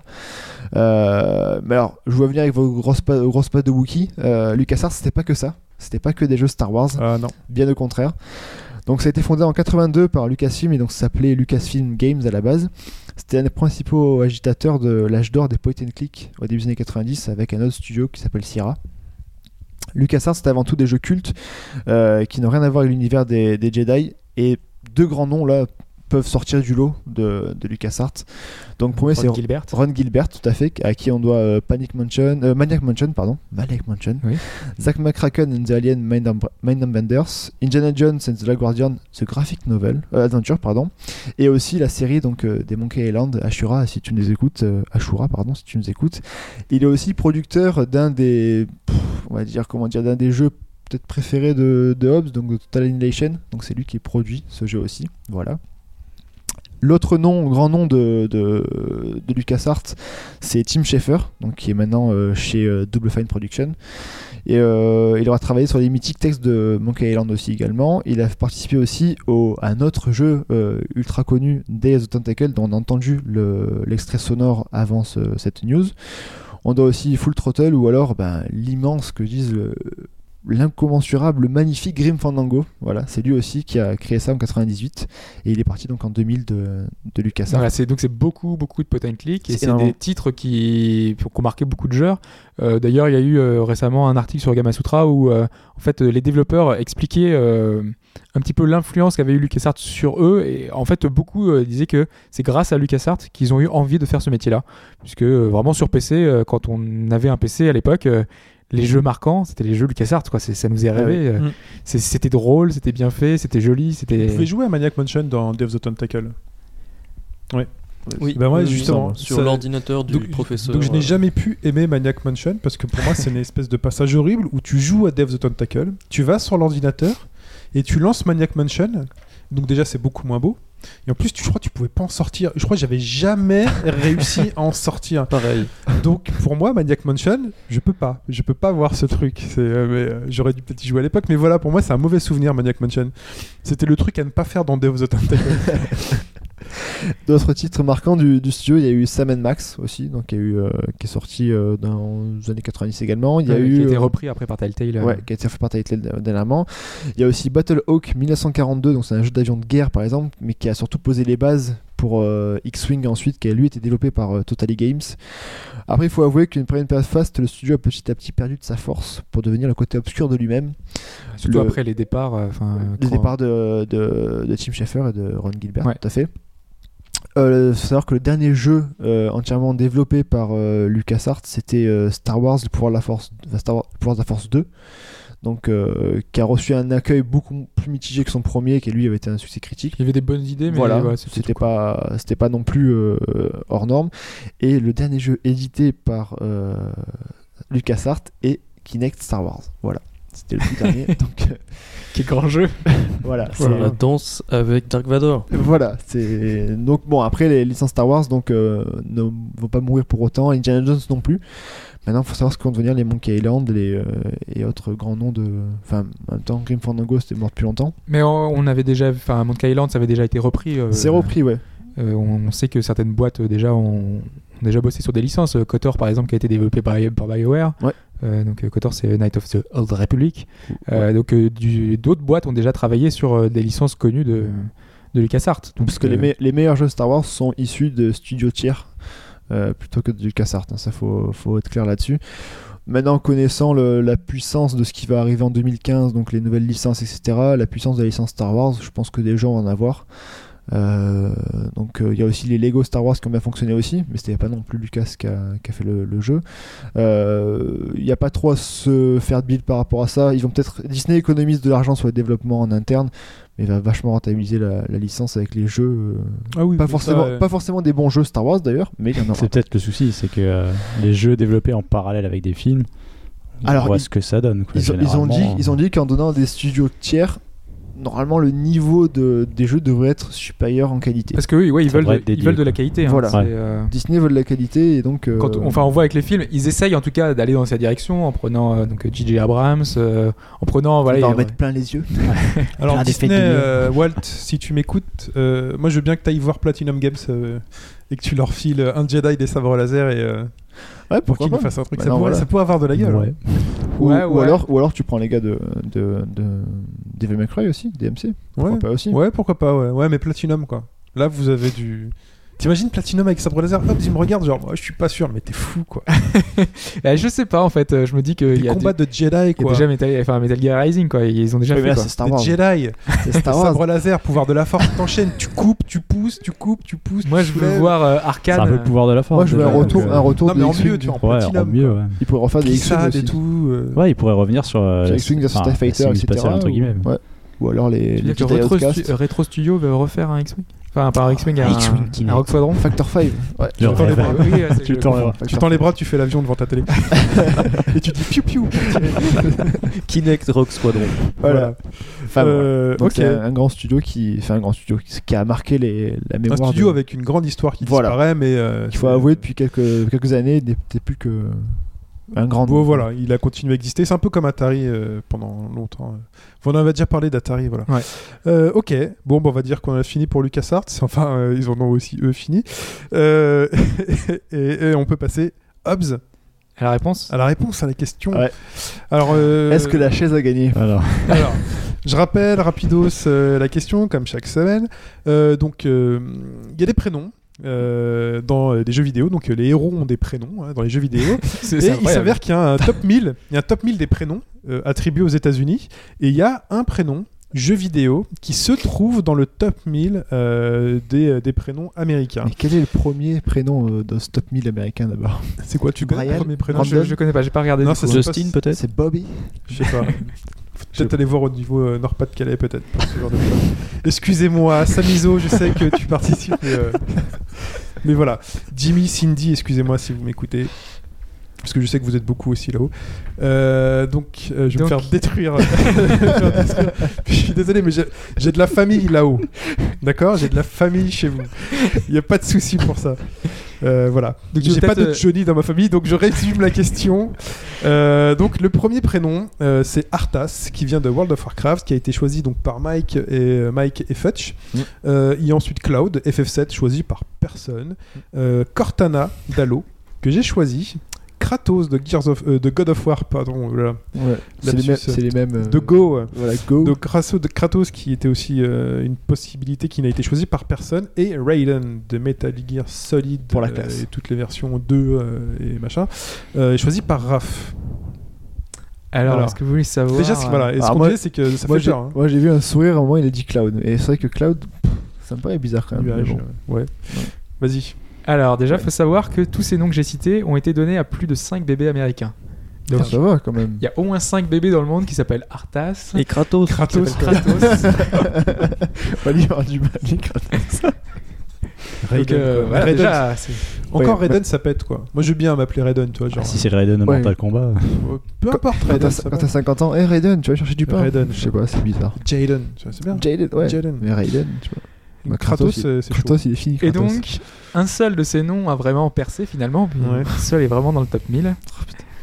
Et je peux déjà dire que ce n'est pas Kratos. Ok. C'était un petit peu, voilà, ça, met un peu trop quand même. Ouais, mais il y en a quand même 5 aux USA. Il y a quand même s'appellent 5, Kratos. au moins 5. Au moins 5. Donc, on est toujours pas sûr d'avoir un vainqueur. Il y en a Ouais. peut-être 800 aussi. Hein. Moins de 1000. euh, Même... Ah non, D'ailleurs, 1000, apparemment, ils ont tenté de, de- de prendre un Bayonetta, mais ça aurait été refusé. D'accord. petite appelée euh, Bayonetta. Ouais. Euh, le deuxième prénom qu'on va éliminer, C'était Pipo d'ailleurs. il faut assumer, Bayonetta, faut être bien gaulé après.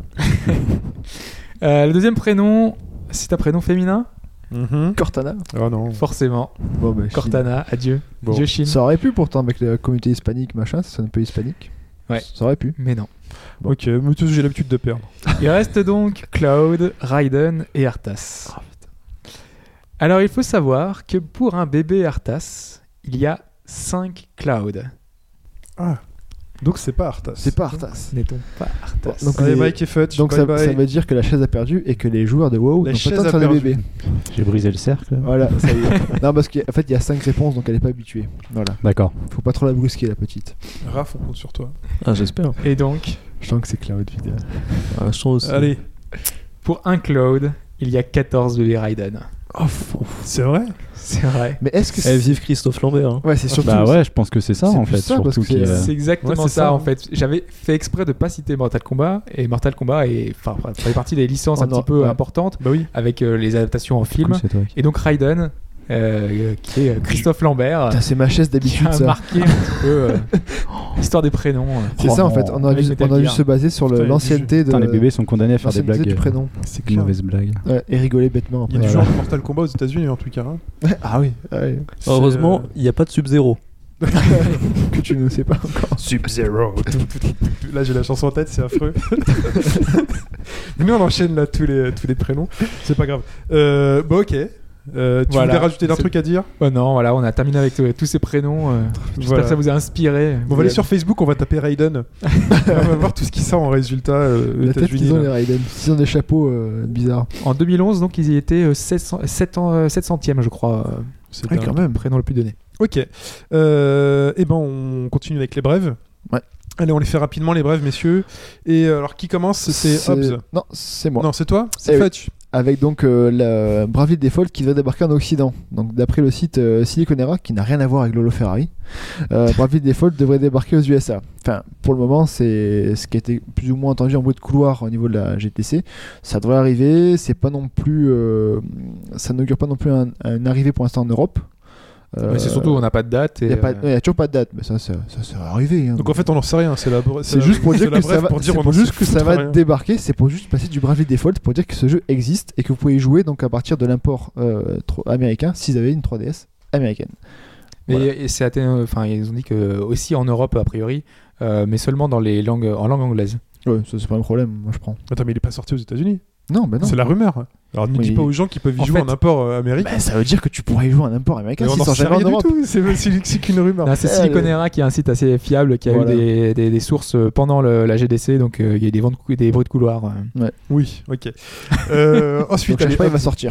Oui, on le sait qu'il va sortir, mais Ouais, la question c'est quand? Quand Mais on n'en sait Euh, foutre rien. Quoi. Eh, doucement, on y va doucement. hein. La bref, pour dire ça va sortir.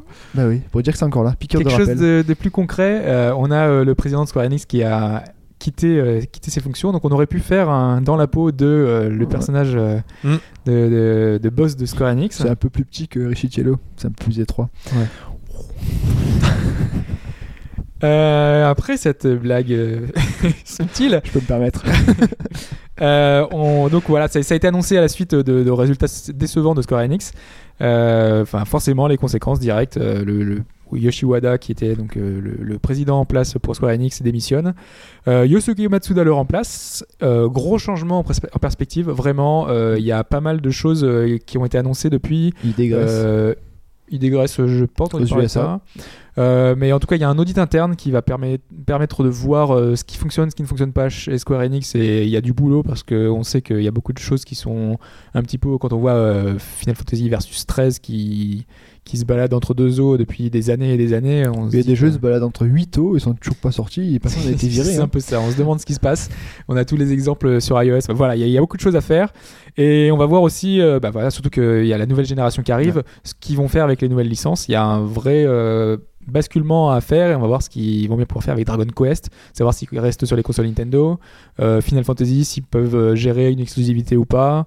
Euh, toutes les licences comme Tomb Raider, Sleeping Dogs, Hitman qui ont marché moyennement, enfin plutôt bien marché, mais qui ont marché peut-être pas autant qu'ils auraient voulu. Euh, voir ce qu'ils vont pouvoir faire, ce qu'ils retentent euh, une nouvelle, une nouvelle chose. Voilà, il y, a- il y a pas mal de- d'enjeux derrière et c'était peut-être vraiment le bon moment pour Ouais, eux je de, pense de que c'est le changer. bon moment de changer. Ça va bouger, bouger. Euh, ensuite, euh, moi je voulais parler de d'Hardware, euh, qui est un petit jeu de stratégie qui a été annoncé cette semaine. Si je l'ai noté, c'est parce que c'est créé par les développeurs de Homeworld, qui était un, jeu de stratégie spatiale qui était particulièrement sympa. Et là, ils ont dit dans leurs interviews qu'ils voulaient vraiment apporter quelque chose de nouveau. Euh, ils trouvaient que le genre stagnait beaucoup. Et euh, donc, euh, pour le coup, là, ils voulaient vraiment apporter euh, quelque chose de différent, faire un RPG, un RPG, un jeu de stratégie planétaire, à l'échelle planétaire. Donc, vraiment euh, quelque chose de très impressionnant. Donc, euh, il faudra voir, c'est à suivre. Ensuite, euh, on a eu des news de Phantasy Star Online 2, puisqu'en fait c'était les 25 ans de la saga Phantasy Star cette année. Euh, et donc euh, Sega a organisé un concert, un grand, un grand concert géant, et euh, ils ont annoncé Phantasy Star Online 2, épisode 2 en fait. Donc c'est du contenu supplémentaire, c'est de nouvelles, nouvelles classes, de plein de nouvelles choses en fait, qui vont permettre d'enrichir l'expérience de- du free-to-play finalement. Donc moi ça m'intéresse forcément. Euh, une news qui a beaucoup fait parler cette semaine, c'est Donkey Kong Country Returns Ouais. 3D qui aura pas Du mal de petits ajouts. Mm. Euh, donc euh, ils ont parlé d'un mode facile. Alors ça, le jeu était très difficile. Pipo nous l'a rappelé euh, souvent. Euh, Ouais. Donc pour le coup, ça Il peut, faut du euh, skills pour ce jeu. Ça peut pour les, les jeunes joueurs qui sont parce que la 3D c'est avant tout destiné aux jeunes joueurs. Mais des modes faciles dans les jeux de plateforme, euh, c'est rare quand même. hein. Apparemment, on aura plus de vie. euh, Enfin, quand on voit, euh, par exemple, c'est euh, le, le- le Mario sur euh, il y a Trois pas de Land. Tout droit. Et euh, Mario 3D Land, parlait de Super Mario 3D Land, et qui, on avait des vies quasiment à l'infini tout le temps. Oui, une fois qu'on tombait dans le vide, on avait des difficile trucs. voilà, il n'y avait pas de mode difficile, mais, euh, mais voilà, c'était un peu l'idée. Euh, Il y aura un mode multijoueur local qui peut être Ça, ça peut sympa. être sympa. Euh, voilà, et après, il y aurait d'autres surprises. Donc le jeu sort le 24 mai, ça peut être très sympa. Après, il y a une recommandation de, de Pipo. Pipo. Fait, euh, passer le mot, il nous a fait Allez, il faut parler de ce jeu. Entre deux couches. Entre deux couches, ouais, effectivement. Euh, donc, euh, il nous a dit qu'il fallait jouer à Witch and Hero sur l'eShop 3DS. Euh, c'est un petit jeu euh, style rétro 8 bits, donc forcément ça ne nous étonne pas de venant de lui. hein. Non. Euh, donc un jeu vraiment old school euh, qui le fait penser à Gauntlet. Euh, donc euh, pour ceux qui se souviennent, ça fait très longtemps. Euh, et donc il a dit que c'était un jeu qui était vraiment dans le même esprit, qui était très répétitif, mais pour le prix pas cher sur l'eShop, c'est très sympa. Moi, ma petite euh, recommandation, et je vais terminer là-dessus, c'est Dominique Pamplemousse. J'adore le nom. Alors là, euh, tout de suite, forcément, euh, C'est un DVD ce n'est pas du tout un DVD. Euh, en fait, c'est un petit jeu indé hyper créatif. Sur le fond, c'est juste un point and click. Donc, vraiment, on est dans une base très classique. Sauf que sur la forme, c'est très très différent. Puisque lorsqu'on lance, le jeu, on voit tout de suite que. bah, déjà, en fait, euh, tous les personnages sont faits en pâte à modeler. Donc, euh, c'est euh, animé de façon euh, un peu. euh, Voilà, comme, voilà, c'est Gromit. Exactement, mais en beaucoup moins, il y a beaucoup moins de moyens parce que c'est vraiment un jeu indé. C'est créé par une seule personne, une personne qui fait tout, c'est-à-dire que donc elle elle a fait toutes les animations, elle a fait le développement, elle a fait les musiques, donc c'est elle qui joue tous les instruments sur lesquels elle a, elle a travaillé, et surtout elle fait toutes les voix et les voix parce que c'est un jeu chanté.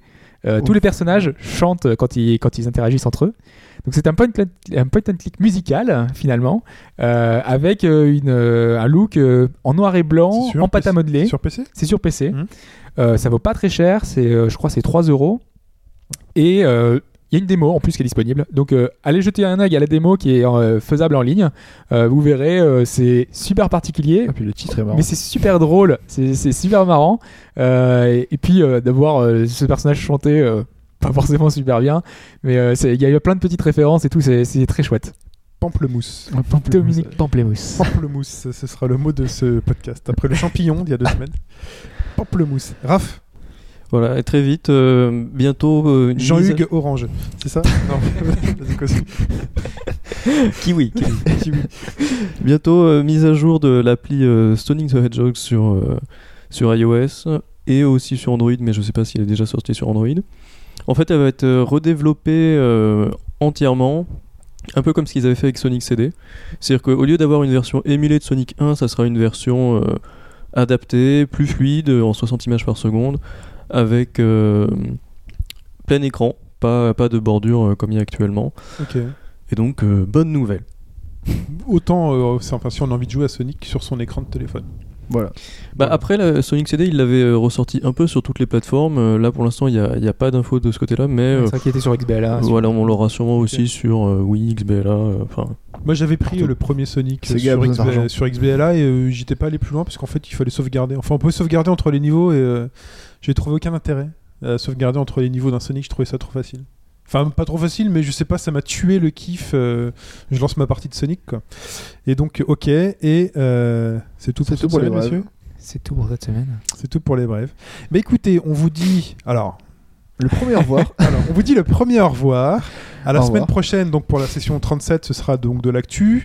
Euh, la semaine prochaine, donc on vous dit au revoir et on vous dit de rester avec nous Non. si vous avez euh, fini Bioshock Infinite.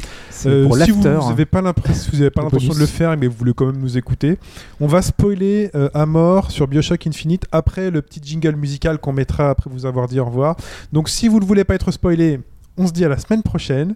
Plein de bisous et tout le monde dit au revoir. Allez. Au au revoir. Salut à tous. Salut tout le monde. Et pour les autres, et ben, on se retrouve tout de suite.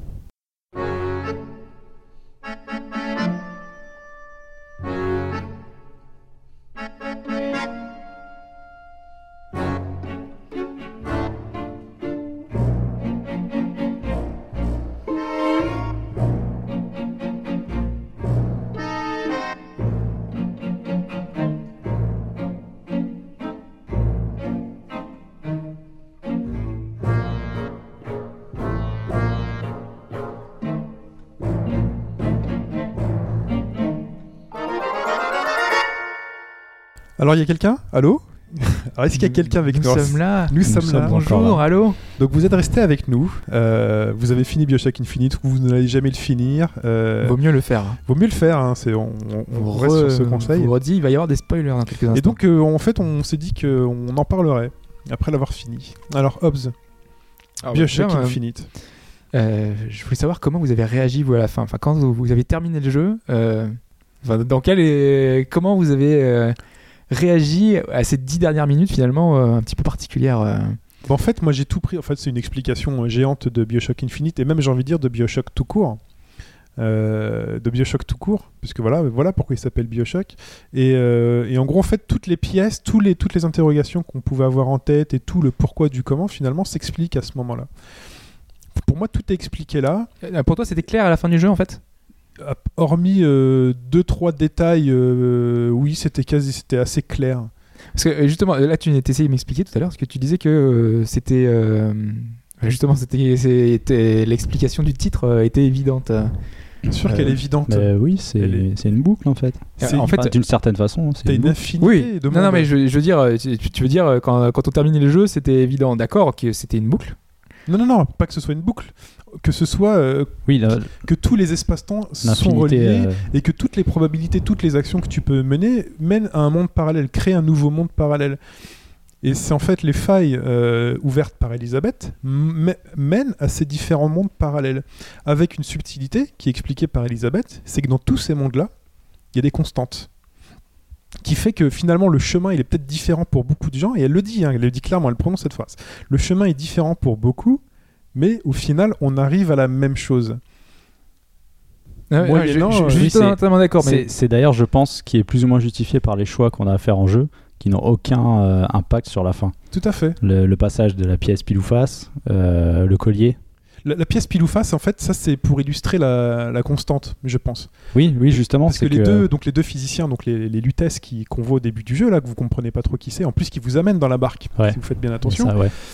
ils, ils sont là et ils disent, ils viennent vous poser la question. En fait, vous êtes une expérimentation. Vous êtes l'expérimentation de fait qu'est-ce qui, qui va finalement quelle, euh, quelle euh, itération de, euh, de Booker DeWitt va mettre fin à euh, va pouvoir empêcher finalement ce qu'on voit en 1984, c'est euh, voilà la destruction de New York euh, et tout.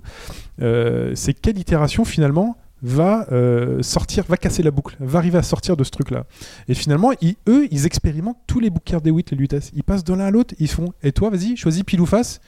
Pile, ah bah, bah lui aussi, c'est pile, tu vois. Et, et à partir de là, ces deux personnes qui sont physiciennes notent expérimentalement ce qui se passe. Ils disent ça, c'est une constante. Et ensuite, il y a des variables. Variables qui peuvent être illustrées par exemple par le choix du pendentif au début. Cage ou oiseau, finalement, ça sert strictement à rien. Mais. euh, parce qu'au final, pour illustrer que. Et donc Ah. l'infinite, c'est les, les étoiles. Quand on arrive à la fin, on fait regarde, il y a une infinité de portes qui sont ouvertes. Et le mec, il fait quoi? De quoi tu parles? Les étoiles. Et elle ouvre la porte et on voit euh, des phares plein. Donc, Partout. je pense effectivement qu'on n'a donc pas la même interprétation et donc que bah déjà euh, tu parles euh, moi de quand j'ai terminé le jeu en fait Mhm. euh, euh, début euh, pendant l'aventure tout le long de- du jeu mon personnage préféré c'était Elisabeth parce que vraiment on s'y attachait et je trouvais ça extraordinaire même si sur la fin le- quand elle est elle est âgée quand elle devient entre guillemets euh, méchante enfin voilà on a moins d'affinité avec elle c'est bon c'est fait exprès mais Mais on Et comprend voilà. pas trop pourquoi elle est comme ça. Mais finalement, tu te, tu te dis, bah, c'est une des possibilités dans lesquelles tu as voyagé. Et je veux dire, moi j'avais un attachement particulier vers elle. Mhm. Et finalement, quand j'ai terminé le jeu, le personnage, les personnages que j'ai préférés, ce sont les Lutèces. Et tu indiquais qu'il y en avait deux. Les deux Lutèces. Ouais, il y a le frère et la soeur, mais le frère, je crois, il a une existence un peu particulière. euh. Et en fait, on se rend compte à la fin, est-ce que tu n'as enfin, que tu n'as finalement pas vu, c'est que ce n'est qu'une seule et même personne. Oui. Les Lutèces, finalement, euh, c'est un scientifique qui a dans, une autre, euh, dans un autre monde, finalement, un personnage de lui qui est féminin, en fait. C'est son, son double, finalement, dans fort- un autre monde. C'est fort possible, oui. C'est pas fort possible. C'est en fait c'est c'est justement euh, dit dans des voxophones. C'est expliqué Mhm. et on voit notamment un moment où euh, un des Lutèces peint euh, la version féminine de Lutèce, qui est son nom, je ne sais plus son nom, c'est Rosaline. Donc il est en train de la peindre. Et en fait, au lieu de peindre un personnage féminin, il se peint lui.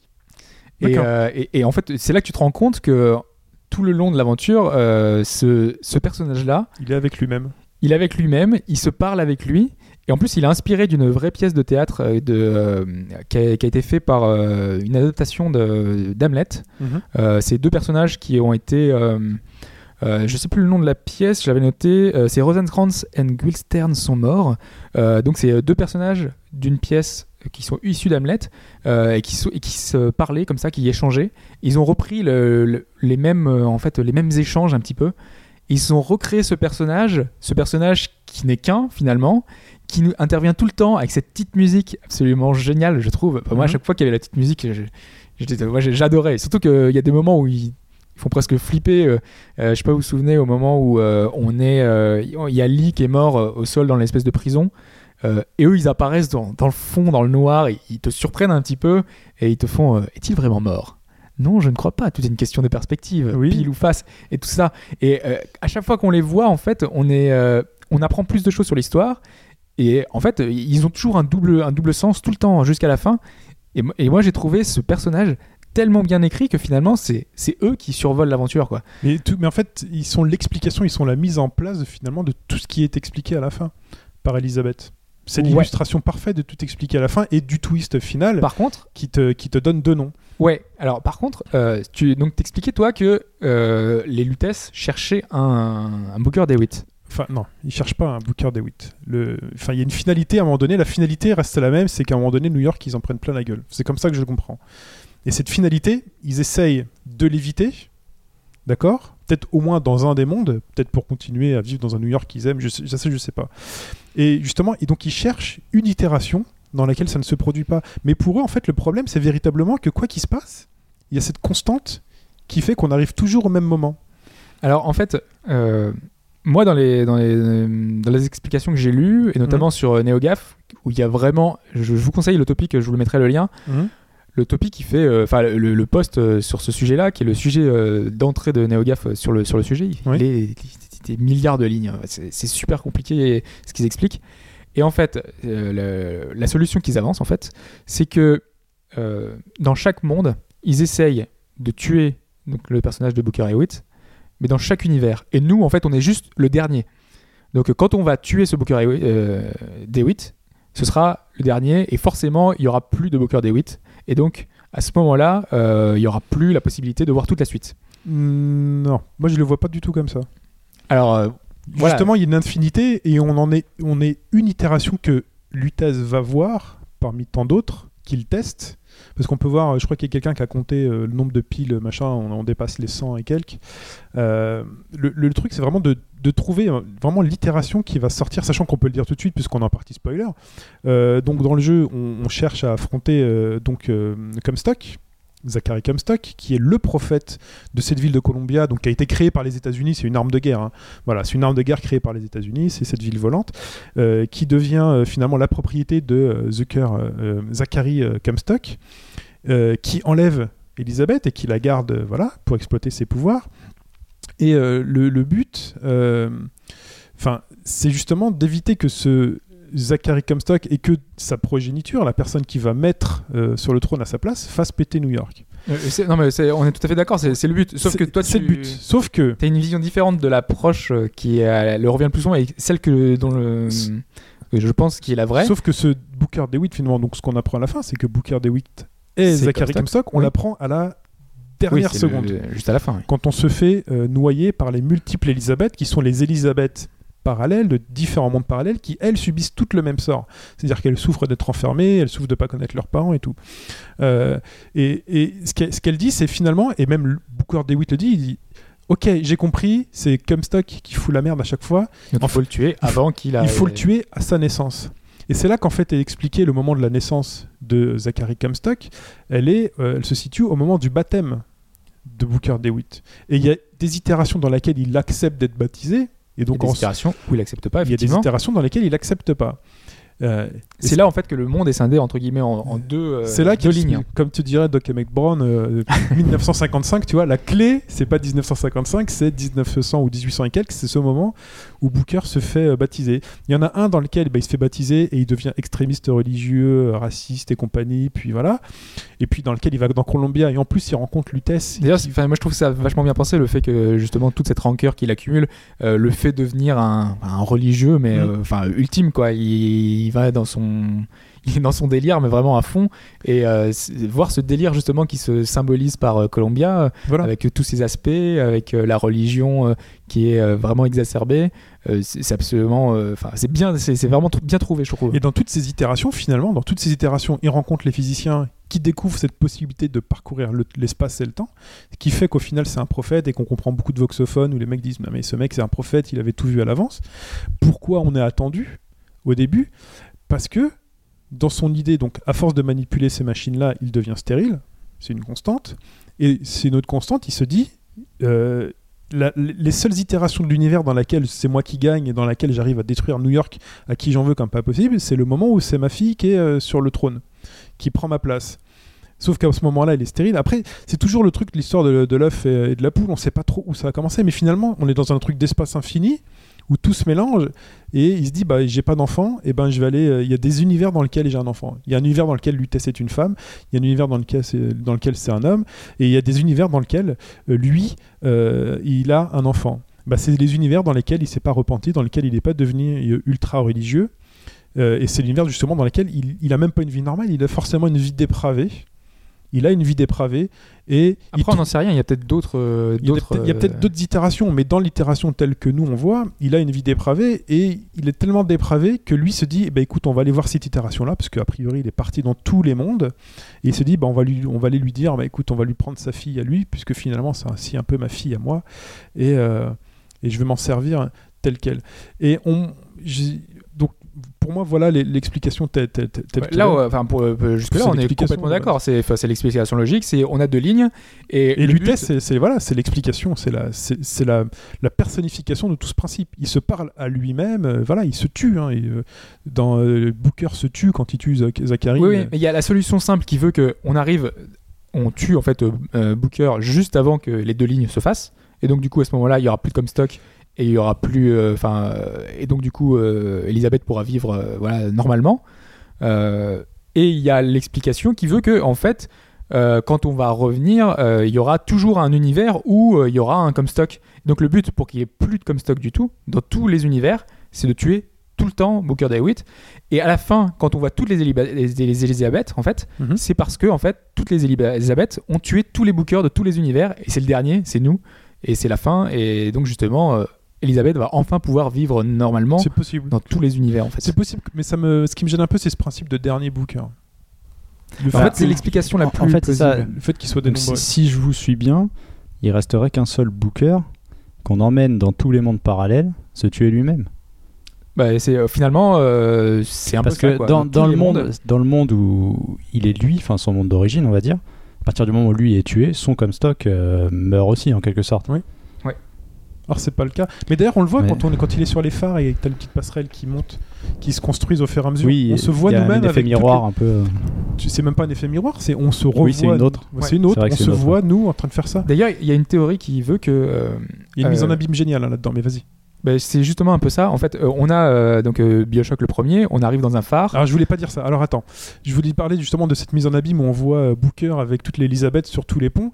Et la mise en abîme fantastique, c'est que finalement, il y a une constante et il y a des variables. Et ben la- elle est symbolisée en fait par nous joueurs. C'est-à-dire que toi, quand tu étais devant ton écran, de- devant ton écran, toi Dieu, moi quand j'y étais, ou Mike, qu- quand toi tu jouais, on n'a pas utilisé les mêmes toniques, on n'a pas utilisé les mêmes chemins, on n'a pas utilisé les mêmes trucs, on n'a pas forcément fait les mêmes choix. On est tous passés par là. Mais au final, on est tous passés par là et on a tous fini le jeu. Et j'ai vraiment eu l'impression qu'il a voulu dire bah voilà, vous avez tous vécu votre aventure Booker DeWitt à vous.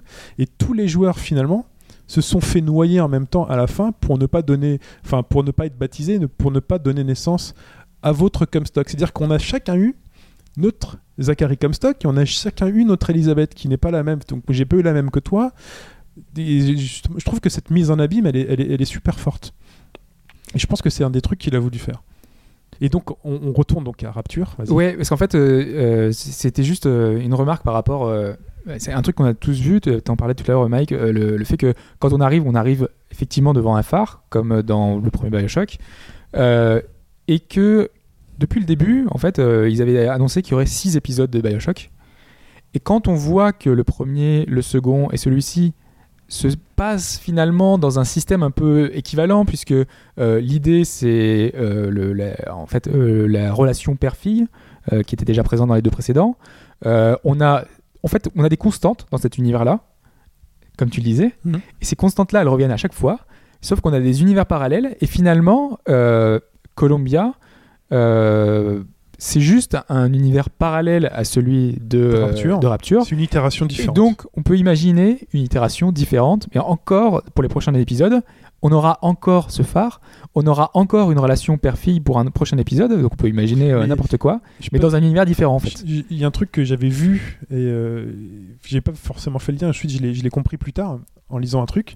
C'est que euh, et en, et en voyant Rapture, c'est qu'à un moment donné, tu tombes dans le jeu, tu tombes sur un tableau qui explique la création du songbird, cet oiseau protecteur de la petite fille. Et Je trouve euh, qu'on voit pas assez d'ailleurs. Enfin, on je voit pas. raté, ça, c'est dommage. tu as un tableau et puis Ouais. tu as les schémas de Songbird. Et à ce moment-là, tu ramasses un, tu ramasses un voxophone et qui explique en fait que Zachary euh, Comstock, il dit en traversant les différents univers, j'ai découvert des endroits avec des protecteurs qui sont à la fois mi-homme, mi-machine.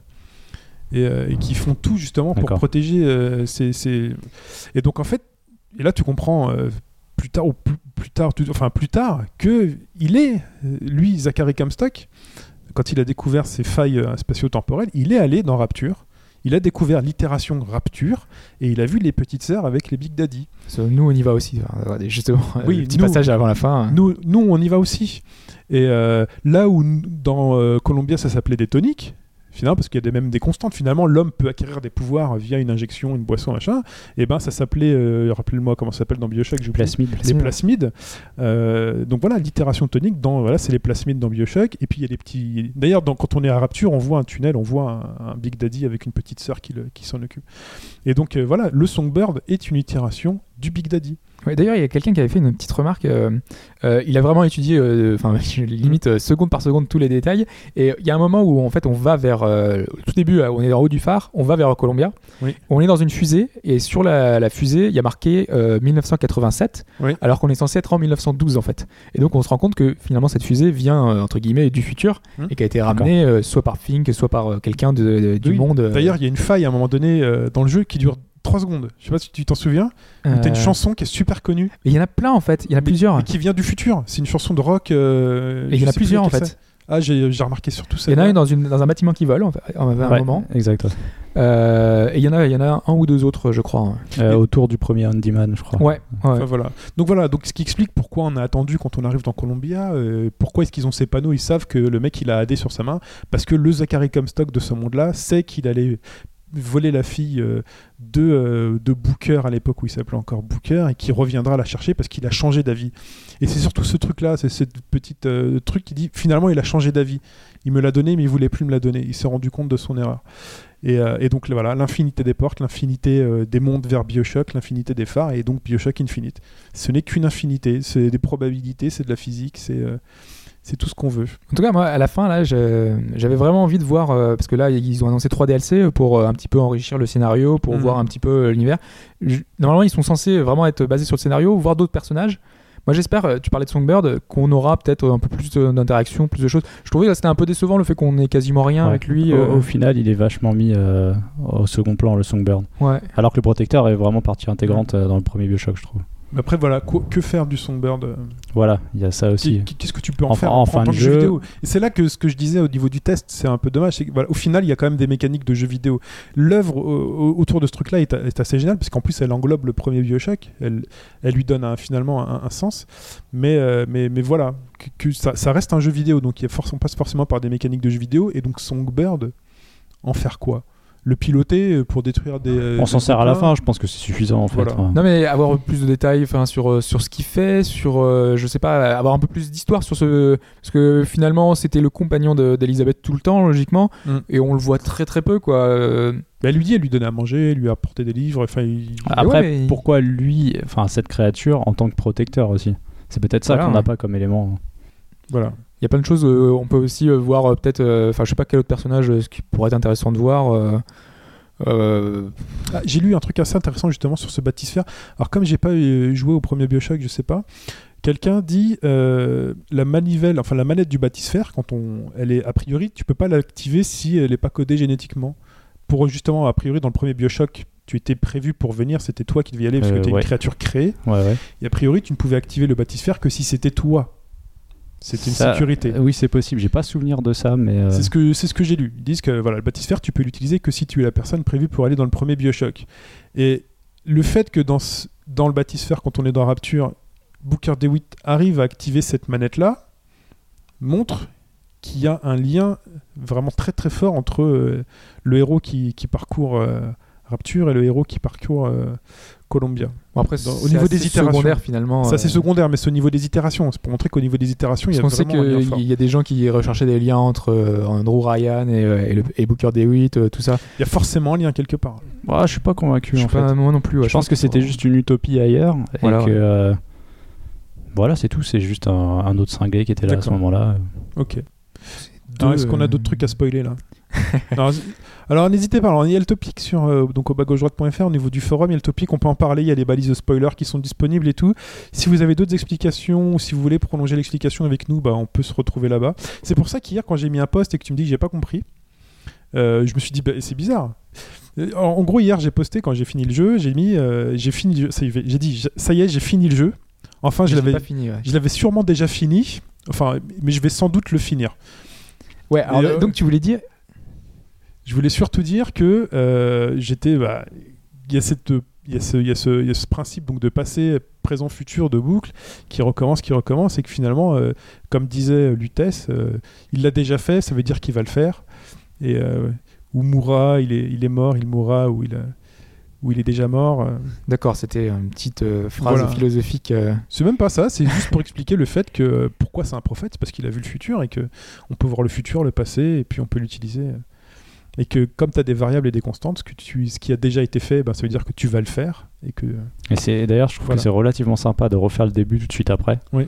Moi, je l'ai fait il y a pas longtemps là, et euh, certains petits éléments qui font que euh, c'est déjà plus compréhensible. Moi, il y a un tout petit truc qui m'avait euh, un petit peu choqué, c'est quand le gamin amène le télégramme. Il Ah oui, sait ouais. déjà comment on s'appelle. Oui. Et à partir de là, je me suis dit, il y a vraiment quelque chose de bizarre. Et Et le numéro boule. 77 aussi, Non, voilà. 77, C'est vraiment des éléments qui font que c'est vraiment trop attendu. Donc il va y avoir un pitch qui risque d'être euh, assez une- costaud. Quoi. c'est Enfin, une, con- voilà, c'est une constante. Quoi qu'il se passe dans tous les mondes, il a toujours tiré le 77. Et voilà. Message envoyé par les vitesses. Ouais, Bon. moi je voulais juste euh, dire que Sami Zokoei a fait, un, a fait deux articles euh, euh, dont je vous mettrai un lien aussi dans les commentaires euh, qui expliquent un petit peu euh, l'histoire, euh, les références euh, au jeu, à Bioshock Infinite. Euh, donc euh, c'est des références historiques euh, dans, une, dans son premier article où il explique un petit peu c'est sur euh, en 1912, euh, sur les États-Unis, sur euh, tous les moments un peu glorieux, tout ce qui se passe. Euh, et le second plus sur la religion et euh, ils sont assez bien foutus. Donc euh, si vous êtes intéressé par justement par le jeu, c'est des moyens de voilà de de- d'en savoir plus encore. Ok. Et un tout petit truc, ne zappez pas le générique tout de suite. À la fin, il y a une petite vidéo making of qui reprend justement euh, la musique qui a été présentée euh, pendant le podcast Et avec les deux les deux chanteurs, euh, compositeurs Oui. et Kenny Vai, Et après qui la, est très sympa. et à la fin après la fin du une toute petite fin aussi. il y a un euh, tout petit euh, un tout voilà petit truc, ouais. il y a un Ouais. tout petit truc, une toute petite phase de jeu de, de quelques secondes qui peuvent, moi, me faire dire que euh, au final, c'est réussi. c'est c'est happy Ouais. end quoi finalement. C'est un happy end et euh, ça a fonctionné. Voilà. Allez, bon, cette fois-ci, on se dit pour de vrai au revoir. Allez. Si vous êtes restés, merci Mike d'être venu. Bah, merci à vous de m'avoir invité, c'était vraiment sympa. Il n'y a pas de souci. Euh, Merci à toi. pour Monster Hunter Land-land.fr. C'est ça. Voilà. Eh ben, écoute, on se dit à la semaine prochaine, les gars. Salut. Ça, la semaine prochaine. Bye bye. Ciao.